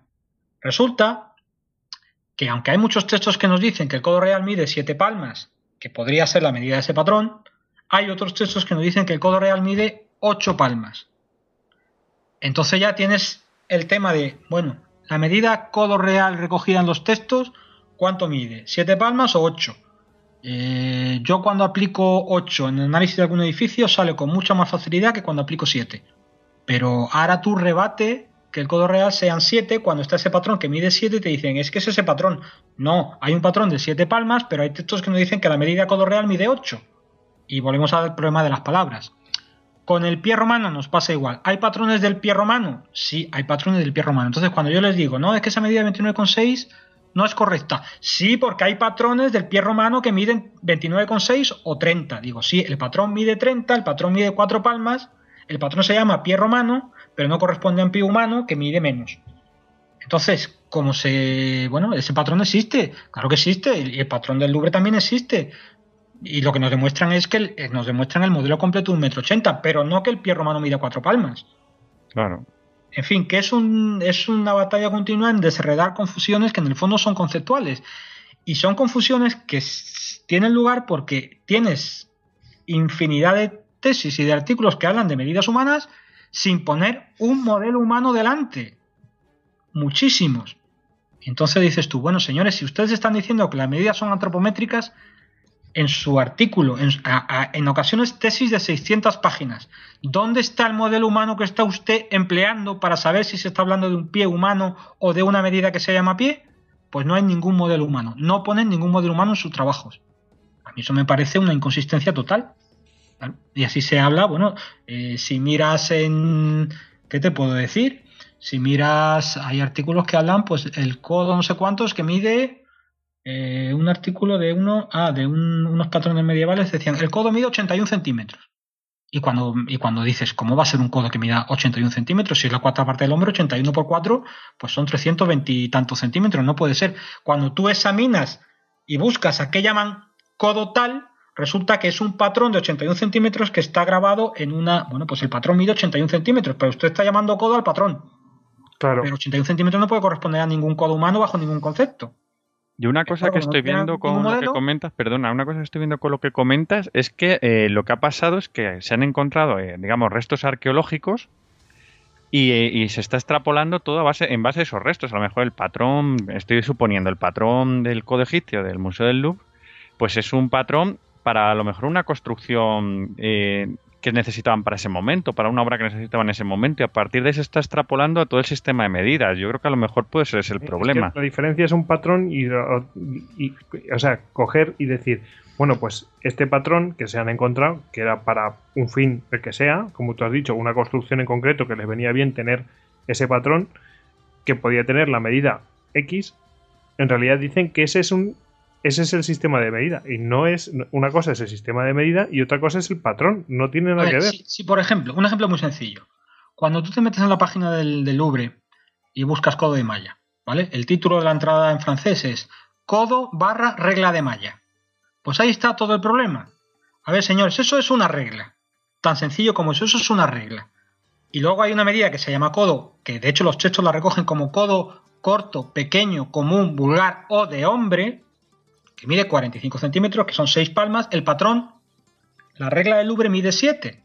Bueno, entonces eso que usted está llamando codo o regla de malla, quítele la palabra codo, porque es una regla. Y el codo corto, la medida de codo corto, que es la que corresponde al cuerpo, codo de hombre, mide 6 palmas. Y el patrón mide 7. Pero no llame codo al patrón, porque entonces se está usted confundiendo. Claro. Exacto. Sí, es como si llamamos, eh, yo qué sé, llamáramos eh, pues eso, lo que es lo que hemos dicho antes. Eh, metro a una regla. Claro. o sea, si, yo le paso mi cinta métrica que mide 3 metros, se la paso a alguien que no conozca el sistema, a un inglés, por ejemplo, que no conozca el sistema métrico nuestro, porque utilizan todavía las pulgadas ingleses y bueno, pulgadas inglesas y pies ingleses, que no son ni pulgadas ni pies, pero bueno, le paso mi cinta métrica, le digo, mira, esto es un metro. Y el tío, pues cuando, como no conoce el sistema métrico, va a hablar con un amigo, lo extiende completo, que mide 3 metros, y dice, mira, esto mide un metro. Y a lo mejor pues empiezan a usar, creyendo la medida metro, eh, la, longitud de 3. Porque con las palabras lo han confundido, pues, pues, pues es que en esas estamos. Es que básicamente en esas estamos. Bueno, pues eh, bueno, ya tenemos ahí, los romanos hicieron eso y cómo, mm, bueno, tú mencionaste que, bueno, cae el imperio romano y ya se convierte aquello en un sin Dios, porque ya no hay una autoridad que diga, bueno, pues esto va a ser esto. Claro, se convierte en un sin Dios y además, ¿cuál es el problema? Voy a intentar poner un ejemplo con, la vara de Jaca, ¿vale? Para, para que veamos precisamente que el problema está en la confusión de las palabras. Vamos a ver. Eh, hemos dicho que el hombre mide 24 palmas, que corresponde a 1,80 m. La mitad de esas 24 palmas, que son 12 palmas, que corresponde a 90 centímetros, es la medida que se llama vara. Hemos hablado antes de la vara de medir. Bueno, pues la vara son dos codos, que son 12 palmas, que son 90 centímetros, digamos la mitad de la altura del hombre. Bueno, hay una relación, ¿vale? Hay una relación que aparece en muchos textos escritos que dice, la vara son tres pies. ¿Vale? Bueno. Esa relación es correcta. Si la entendemos bien, es correcta. ¿Por qué? Porque si yo uso la medida, vamos a llamarla pie entre comillas, el pie real o filetero de 4 palmas que mide 30 centímetros, pues si lo multiplico por 3, me da la vara de 90. Es decir, la vara son 3 pies reales o fileteros, es decir, la medida de 4 palmas. 3 veces la medida de 4 palmas, que son 12 palmas, que son 90. Hasta aquí bien. Entonces, ¿Qué ocurre si cuando cae el Imperio Romano, como hay muchos tipos de pies, en vez de partir para llegar a esa vara de tres pies del pie de 30, partimos del pie humano que mide la séptima parte, que mide 25,65? Porque al aplicar la relación, la vara son tres pies, pero no partiendo del pie de 30 centímetros, sino del de 25,65, que es el pie de verdad, el pie natural, pues ya no llego a 90. Ya llego a 25,65 por 3, pues llegó a 76,95 centímetros. Bueno, pues esa medida de 76,95 centímetros es exactamente la medida que está grabada en la Catedral de Jaca y que se llama vara de Jaca. ¿Qué ocurre? Pues que se intenta mantener el sistema original, se intenta mantener las relaciones originales de que la vara son tres pies, pero como se parte de la medida pie natural en vez de la medida pie de cuatro palmas, pues ya todo el sistema se desbarata. No sé si me he explicado. Sí, sí, perfectamente.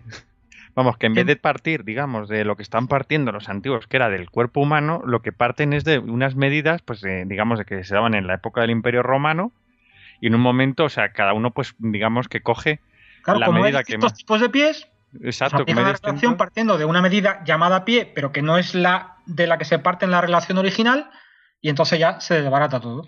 Y no están ninguna, o sea, no están homologadas. Y además, también como digamos que es una época donde el, comercio eh, ha cesado, es mucho más local, no hay relación entre, digamos, entre unas zonas y otras como pasaba antaño y no se vuelve a homologar en mucho tiempo. O sea, que va cada, ah, digamos que cada zona desarrolla su propio sistema. Efectivamente es cuando empieza el caos de medidas, porque para empezar se pierden los textos clásicos, eh, el texto de Vitruvio que explica la medida se recupera pues ya en el Renacimiento con Leonardo y compañía y entonces, en todo ese periodo de la Edad Media, pues ¿qué ocurre? Pues que en cada zona pues intenta mantener el sistema, pero como, como ya han perdido la claridad de, la unificación romana, pues cada rama que surge, yo hasta ahora, mm, todas las medidas medievales que he estudiado, surgen todas de confusiones a partir del modelo original, que era clarísimo, era muy sencillo, pero claro, cuando tú aplicas, por ejemplo, la, la vara, digamos, original, ¿vale? La vara que llega hasta Roma, la medida está de 90 centímetros, pues claro, se, te decían, la vara son dos codos. Claro, si tú coges 90 centímetros y la, divides en dos partes iguales, pues te dan 45 centímetros, que es efectivamente es la medida del codo del modelo 180. Cuando tú haces esa misma relación aplicándola a la vara de jaca, que ya no es la vara original, pues tú aplicas las mismas divisiones. Divide la vara en dos partes iguales que también la llaman codo. Pero es que ya no tiene nada que ver con el codo del cuerpo humano. Ya es una división de la vara en dos partes, que como ya es una vara, digamos, torcida, pues ya, ya todo el sistema baila. Por eso, cuando tenemos el, pie, por ejemplo, el pie francés, que nos dicen, el pie francés mide 32,4, y yo he leído en algún foro, ¿qué pie más grande, no? Claro, porque no es ningún pie humano, son 18 dedos por 1,8, 32,4. El pie castellano, pues es también una de las muchas ramas que surge de esa confusión que se da en la Edad Media. El pie inglés, pues tres cuartos lo mismo. En Italia, pues tienes el pie de Boloña que mide 38 centímetros, que tampoco es un pie. En Austria, ese codo que llama un especialista que ha estudiado metrología medieval, el codo de Regensburg, me parece que es, que dice que mide 81 centímetros, pues oiga, eso medir 81 centímetros. Yo ese patrón mide 81 centímetros, no se lo discuto porque es muy fácil medirlo. Pero eso no corresponde a ningún codo humano bajo ningún concepto. Ese patrón de Regensburg, que tiene un codo de 81 centímetros, un supuesto pie de 31 y pico, y un hombre que mide 189, pues son variaciones desde el modelo original. Esta es la parte complicada del trabajo, porque bueno, en Sumer, en Egipto, en Grecia y en Roma, pues hasta cierto punto, como estamos bastante cerca de, las raíces y de cuando se crea el sistema y hay un tronco común que se, que se transmite hasta Roma y hay muchos textos que lo explican, pues es, muy fácil. Tenemos, digamos, el modelo todavía se conserva bien. Pero llegar desde el modelo original a cada una de las ramas de cada zona geográfica de lo que posteriormente sería Europa, pues es una tarea de chinos, porque los errores que se producen en el modelo no son iguales en todas partes. Entonces hay que partir de los patrones que tenemos en distintas zonas geográficas europeas, que están en catedrales o en iglesias o, donde estén, y con el modelo original buscar a ver dónde se dio el fallo que da lugar a las medidas de cada, de cada zona. Es un trabajo de chinos, ¿eh? Esa es la parte complicada, porque son las ramas del árbol, no es el tronco, son las ramas del árbol.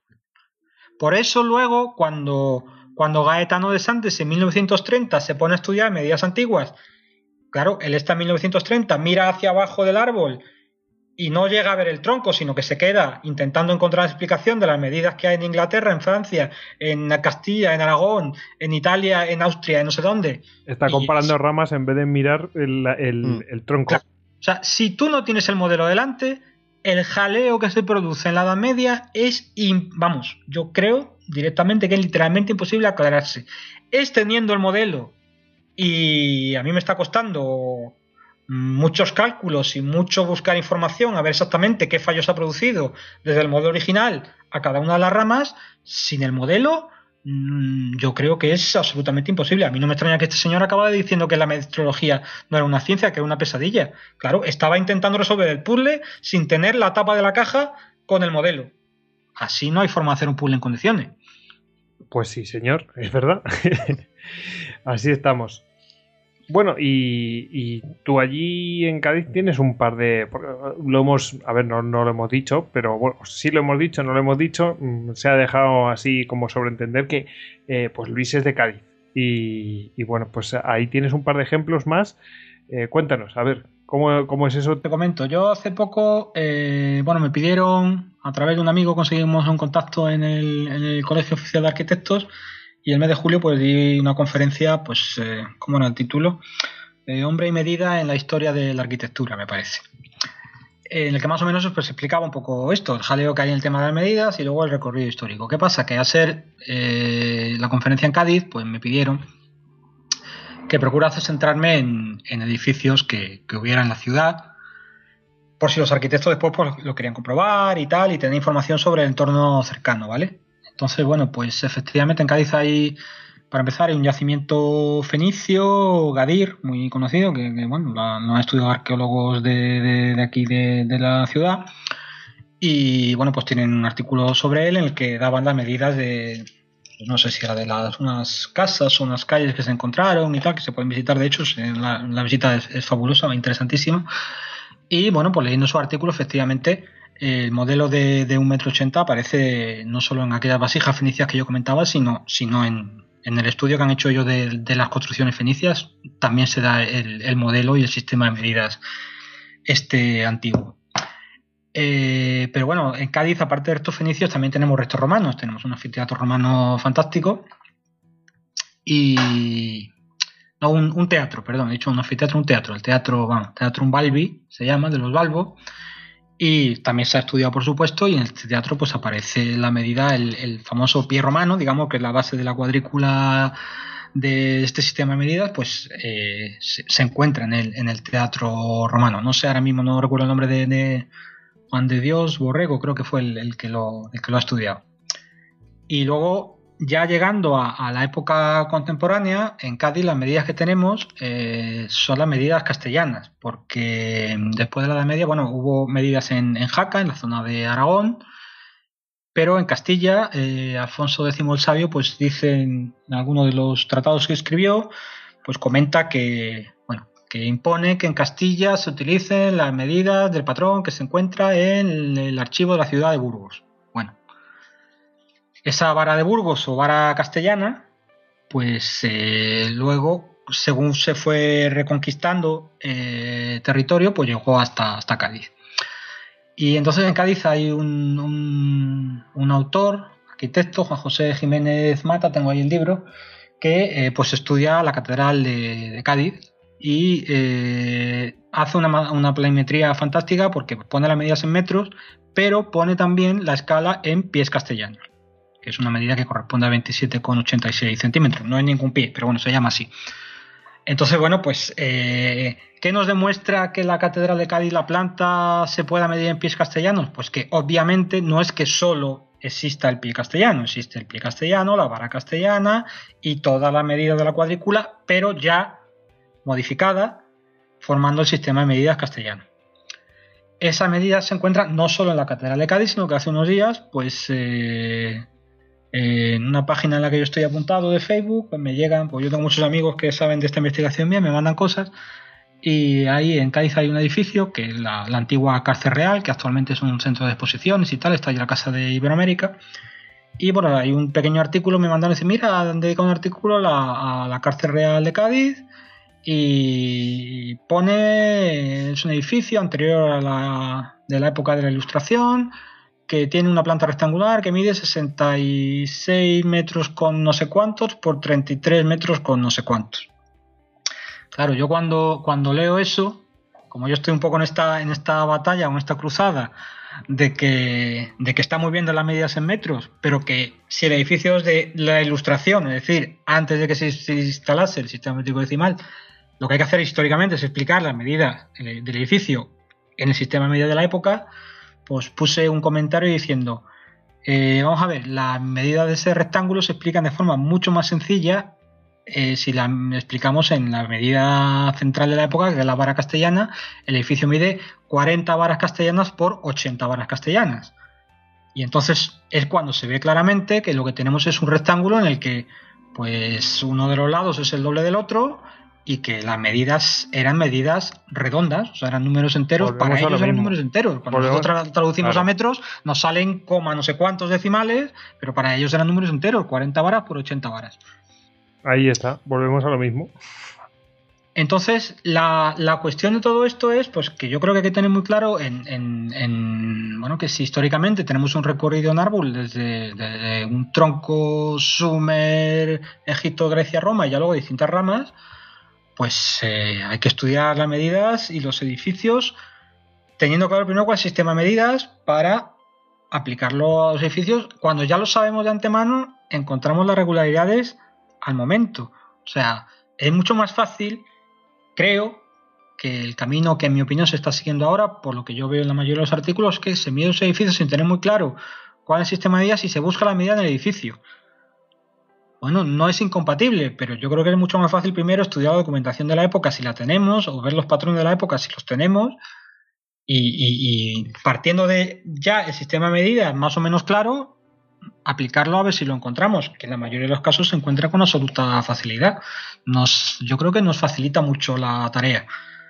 Pero bueno, eh, no son cosas incompatibles. O sea, eso no quiere decir que los arquitectos y arqueólogos no tengan que seguir haciendo su trabajo, por supuesto que sí, y hacen maravillas, porque sin, sin todas las cosas que ya se han trabajado, yo esta revisión que he ido haciendo, pues no hubiera llegado a ningún sitio. O sea, mi trabajo, ¿cómo es la frase esta famosa de eh, somos enanos que nos subimos a hombros de gigantes, ¿no?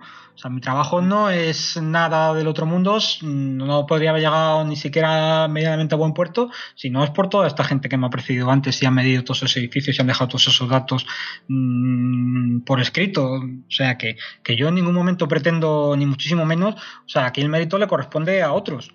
Pero bueno, yo creo que aporto algo que, que puede ser útil y que, bueno, mmm, yo sigo intentando, pues que con la conferencia de arquitectos y tal, mm, llevo pues cinco años. Yo a mí, mi ilusión, me preguntaba en una entrevista, pues sería poder formar un grupo de trabajo multidisciplinar en el que, bueno, yo con esto solo no puedo. Aquí en Cádiz hay, pues, tenemos edificios de muchas épocas, tenemos arquitectos, tenemos arqueólogos, tenemos eh, en la facultad donde yo estudiaba, en la universidad, pues yo, bueno, mm, manejo varios idiomas, pero bueno, tenemos filólogos que han estudiado italiano, que, saben griego, árabe, mucho mejor que yo, por supuesto, eh, que serían las personas indicadas para, buscar los textos originales y, leer los textos originales. Yo muchos, muchos tratados los leo en, la lengua original, pero bueno, mm, no lo manejo todo y a veces me tengo que echar mano de traducciones, que como se sabe a veces son... ¿no? El traductor a veces es un poco traidor, dice la frase clásica. Entonces, lo ideal sería formar un equipo de trabajo conjunto y abordar este tema desde, bueno, pues desde todas las ópticas posibles, en mi opinión. Bueno, de todas formas, eh, lo que has dicho de enanos en hombros de gigantes, eh, decir que la hipótesis no se podría probar si no hubieran descubierto todo eso. Es que es así. O sea, el modelo no lo puedes eh, plasmar en, la realidad, que son lo que han descubierto los arqueólogos. O sea, cada uno lo, suyo, ¿no? Eh, como tú bien has dicho. Y, bueno, mm, a ver qué pasa con los ingleses, que también nos querías comentar un poco. Ah, sí, los ingleses. Bueno, pues mira, es verdad que actualmente, eh, mm, hace poco salía en el país una noticia, en el debate, que si los pies, las pintas inglesas y las pulgadas y tal. Pues fíjate tú hasta qué punto el sistema inglés que, tiene, bueno, pues las medidas principales son el pie inglés que mide 30 con 48 centímetros en la equivalencia, la yarda inglesa que son tres pies y luego la pulgada inglesa y tal. Bueno, todas esas medidas que conservan el nombre de pie y de pulgada eh, no corresponden ya al cuerpo humano ni muchísimo menos. Es una de las muchísimas ramas que aparecen en la, en la Edad Media.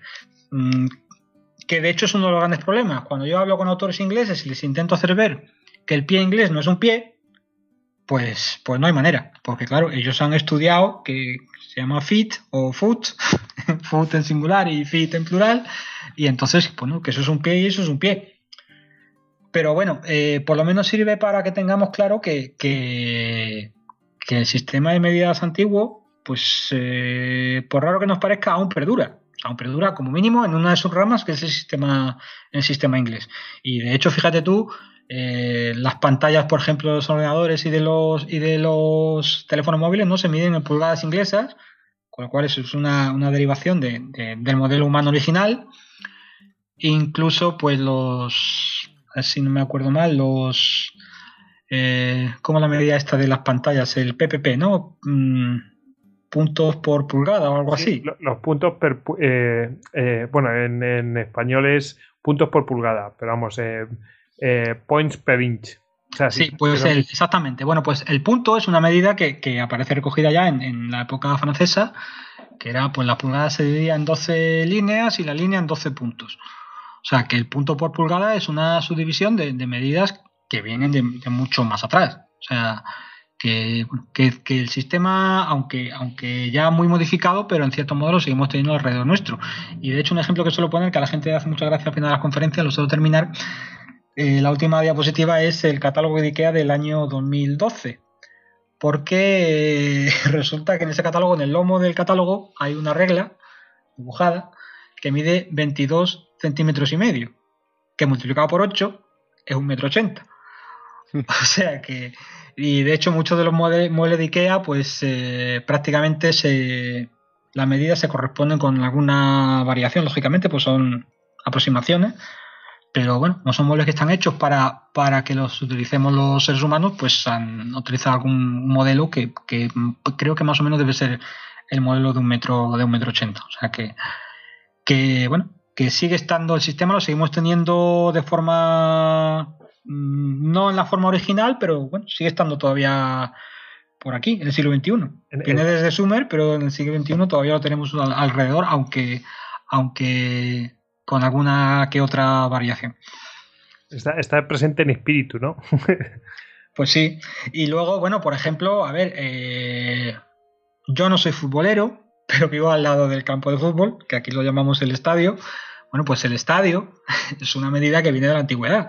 O sea, el estadio no era el campo de fútbol, el estadio, eh, eh, decíamos antes que, en los sistemas métricos, en el nuestro tenemos la unidad central que es el metro y luego hay divisores como los centímetros y milímetros y múltiplos como los kilómetros. Pues en los textos antiguos la unidad central es el hombre, los divisores son, pues, como hemos visto, ¿no? Codo, palma, dedo, pie, etcétera. Pero luego hay múltiplos. O sea, tenemos el, pletro, el estadio, la milla.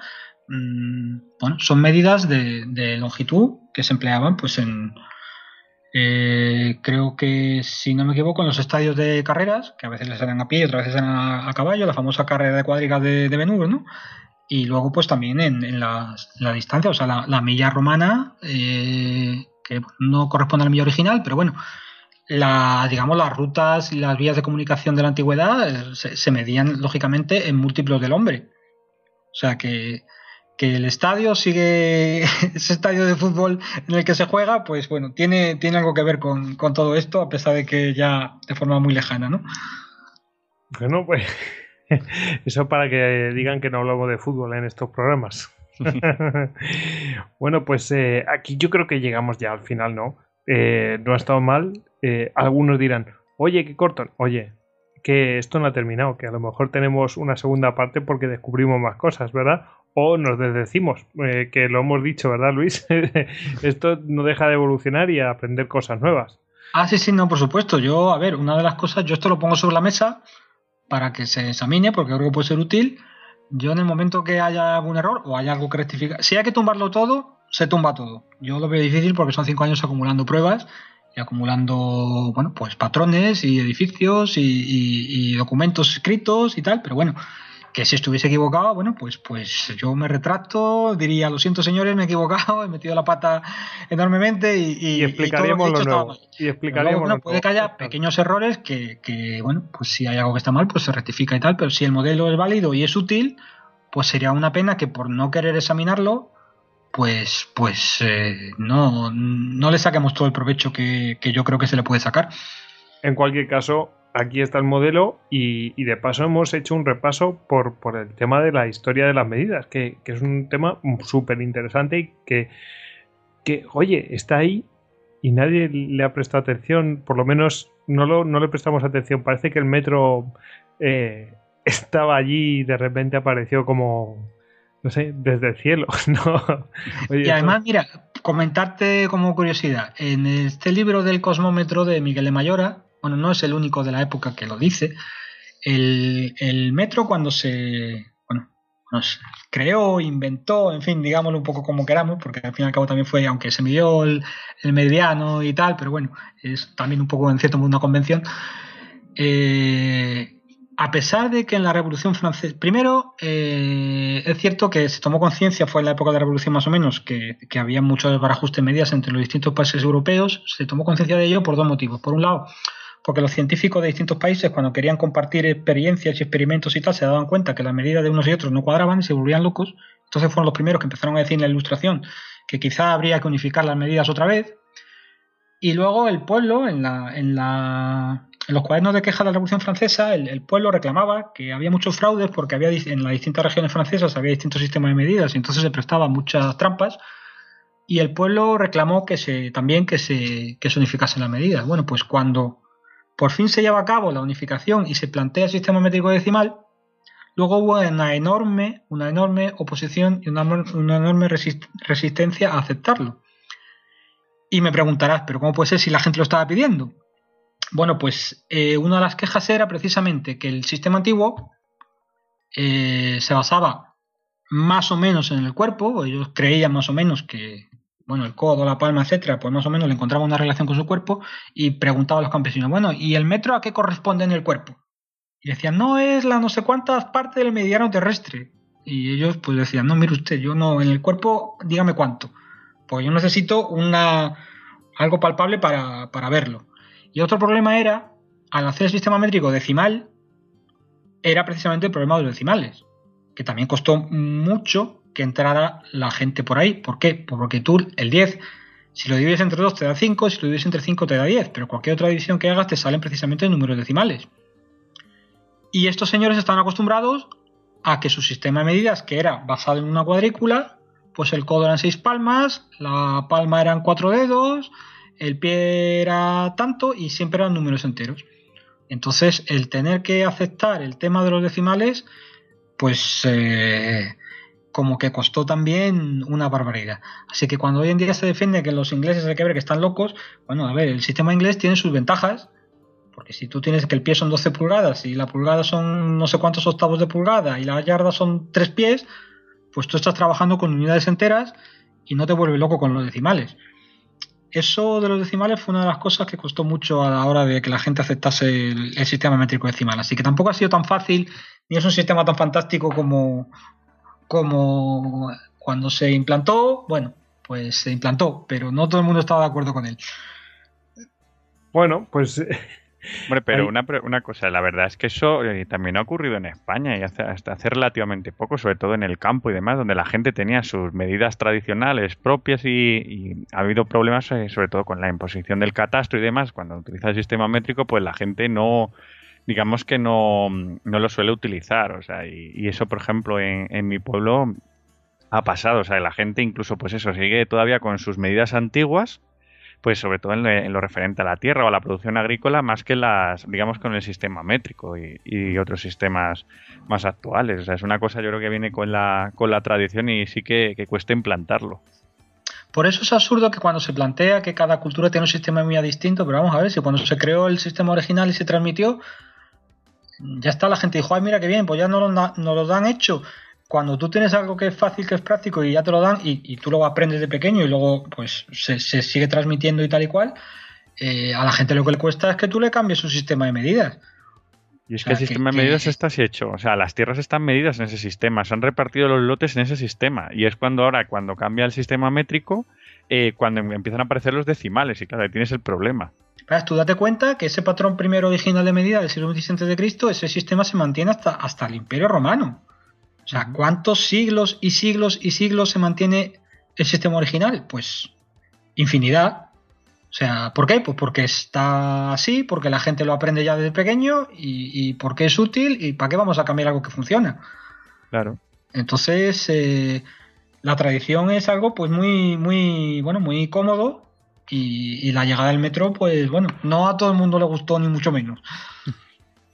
Bueno, pues ya hemos llegado al final prácticamente y ¿qué nos queda? Pues nos, queda pues comentar un poco qué bibliografía eh, pues nos podrías comentar y bueno, ya sabéis que la bibliografía viene de manos de Ediciones Platea.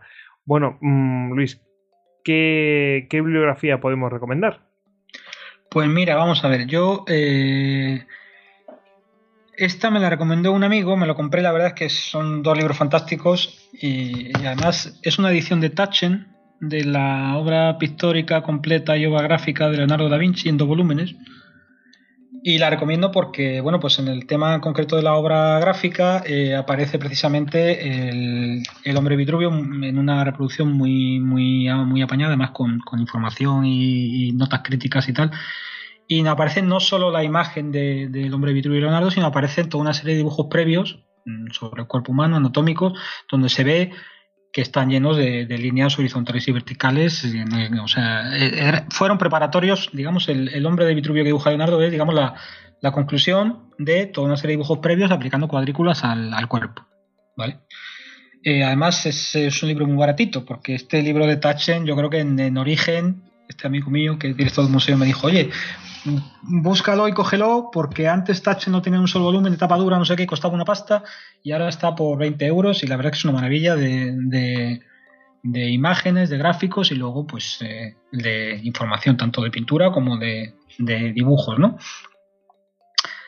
Eh, más que nada por, por, tener el modelo delante y ver efectivamente que bueno que hay bajo el cuadrado una línea horizontal con unas marquitas que se ven las líneas de la cuadrícula en la imagen y, y bueno, y, tener ahí, digamos, el, el, canon, ¿no? la base de, todo, de toda esta historia de, las medidas que, menos mal que Leonardo lo, lo, recogió y lo recuperó y no los dejó ahí, porque si no, yo no llego a sacar todo esto ni, ni de lejos. y luego quizá, pues para poder seguir un poco el recorrido histórico, eh, vamos a ver, yo hay una página, bueno, tengo, a ver, tengo por un lado un blog, mi blog, que se llama Metrología Histórica blogspot.com Meteorología histórica, ya ves tú qué título más original le puse. y luego, pues, eh, tengo una página en una plataforma que se llama academia.edu, a la que voy subiendo pues todos mis artículos y mis entrevistas. Hay enlaces a las entrevistas de televisión y de radio y tal. Y quizá, pues mira, de todos los artículos recomendaría uno que, se titula Reflexiones sobre la vara de, de Jaca. Verás, me gusta especialmente porque, porque con, la gente del Museo Diocesano de Jaca pues hubo una relación fantástica. Yo cuando pusieron la información sobre la vara de Jaca y sus medidas les dije, oye, mm, hablé con ellos y tal y me mandaron información y cuando saqué el modelo y se lo propuse, vamos, muy, muy bien. Luego me han mandado también planos de, para que los pueda estudiar, de, de unos planos del siglo XVI, del claustro suyo y tal. Y entonces, bueno, en ese artículo de, de las reflexiones sobre la vara de Jaca, pues eh, la introducción explico el modelo humano y luego pues explico el recorrido histórico de los patrones desde, ese primer patrón en, Sumer que recoge el pie del modelo de Leonardo, luego pues hasta, hasta la vara de Jaca en, el que todavía ese pie digamos se, mantiene. Estamos hablando del siglo X y el patrón de Sumer es del siglo XXVII a.C. O sea que quizá la introducción de ese artículo pues hace un recorrido histórico así general de forma sencilla que puede servir un poco para, para hacerse idea de, del recorrido histórico que hemos comentado aquí. ¿no? Luego tengo otros artículos dedicados a edificios y tal, que son, digamos, un poco de aplicación práctica, pero bueno, eso ya, pues eh, quien quiera también está en la academia, pero, o incluso si a alguien le interesa, pues a través del blog mío, que me mande un correo, ponga un comentario y tal, me deja un contacto y yo a todo el que quiera le, facilito información, porque yo mi, mi, afán es que esto se, se conozca y que pueda y que pueda ser útil. De todas formas, dejaremos los enlaces de todo, o sea que no hay problema. Así que bueno, pues ahí lo tendréis disponible para, vamos, para adentraros en todo este mundo que es eh, realmente apasionante y como veis está todavía por, mm, no sé si descubrir, pero, pero sí por estudiar mm, mucho, vamos, que esto es un tema ingente. Y, bueno, pues ya hemos llegado al final. Luis, no sé si quieres añadir algo más. Bueno, no, daros las gracias por este rato tan, tan agradable de, charla entre los tres. Que, que, no sé qué más puedo decir, que, que, ha estado, que ha estado muy bien, que ha sido un rato estupendo. Ya te dije, ya te dije que aquí no te tenías que asustar, que a todos les medimos con la misma vara de medir. bueno, la vara de medir, vamos, lo que es el patrón, ¿no? sí, además fíjate ahora que comentas tú eso, lo de tenemos frases como esto, no te metas en camisa de once varas, por ejemplo. Exactamente. Sí, sí. Una camisa de once varas, imagínate, no tiene nada que ver ya con el cuerpo humano, ¿no? o quedarse con dos palmos de narices, por ejemplo. Sí, que, que, el, idioma conserva, conserva también muchos, muchos aspectos de, este tema. Bueno, pues eh, nada, despedimos a Luis Castaño, ya sabéis, licenciado en Filología e investigador en Metrología Histórica, que lo podéis encontrar en metrologiahistórica.blogspot.com, ¿no? ¿Lo he dicho bien? Eh, sí, creo que sí. sí, más o menos, si buscas como pones Metrología Histórica Luis Castaño Sánchez y tal, y yo creo que por algún lado tiene que salir. Bueno, pues nada, despedimos también a David, arroba David Nagan en Twitter. Bueno, David, bueno, yo me voy a aficionar a esto de la metodología, metrología, a ver si lo digo bien, antigua, ¿eh? O sea, está bastante. Voy a empezar a medir las cosas en, codos y en pies, a ver qué tal. Asegúrate que he empleado la medida correcta de la, época. Nada, si lo voy a hacer para tirarme el rollo, ¿eh? Tampoco va a ser algo profesional. Bueno, y me despido yo a arroba gojix barra bajas al duero en Twitter. Y nada, ya sabéis que a todos nosotros nos podéis encontrar en Twitter, Facebook, Google Plus, Pinterest eh, y Telegram, que tenemos un canal ahí. Y cualquier cosa, pues estamos en istocas.com. Así que bueno, hemos llegado al final y nada, ya nos queda despedirnos. Venga, despedidos de los oyentes ese momento. Venga, todos a ver. Venga. Venga, hasta la próxima. hasta luego. Hasta luego. Semper Fidelis.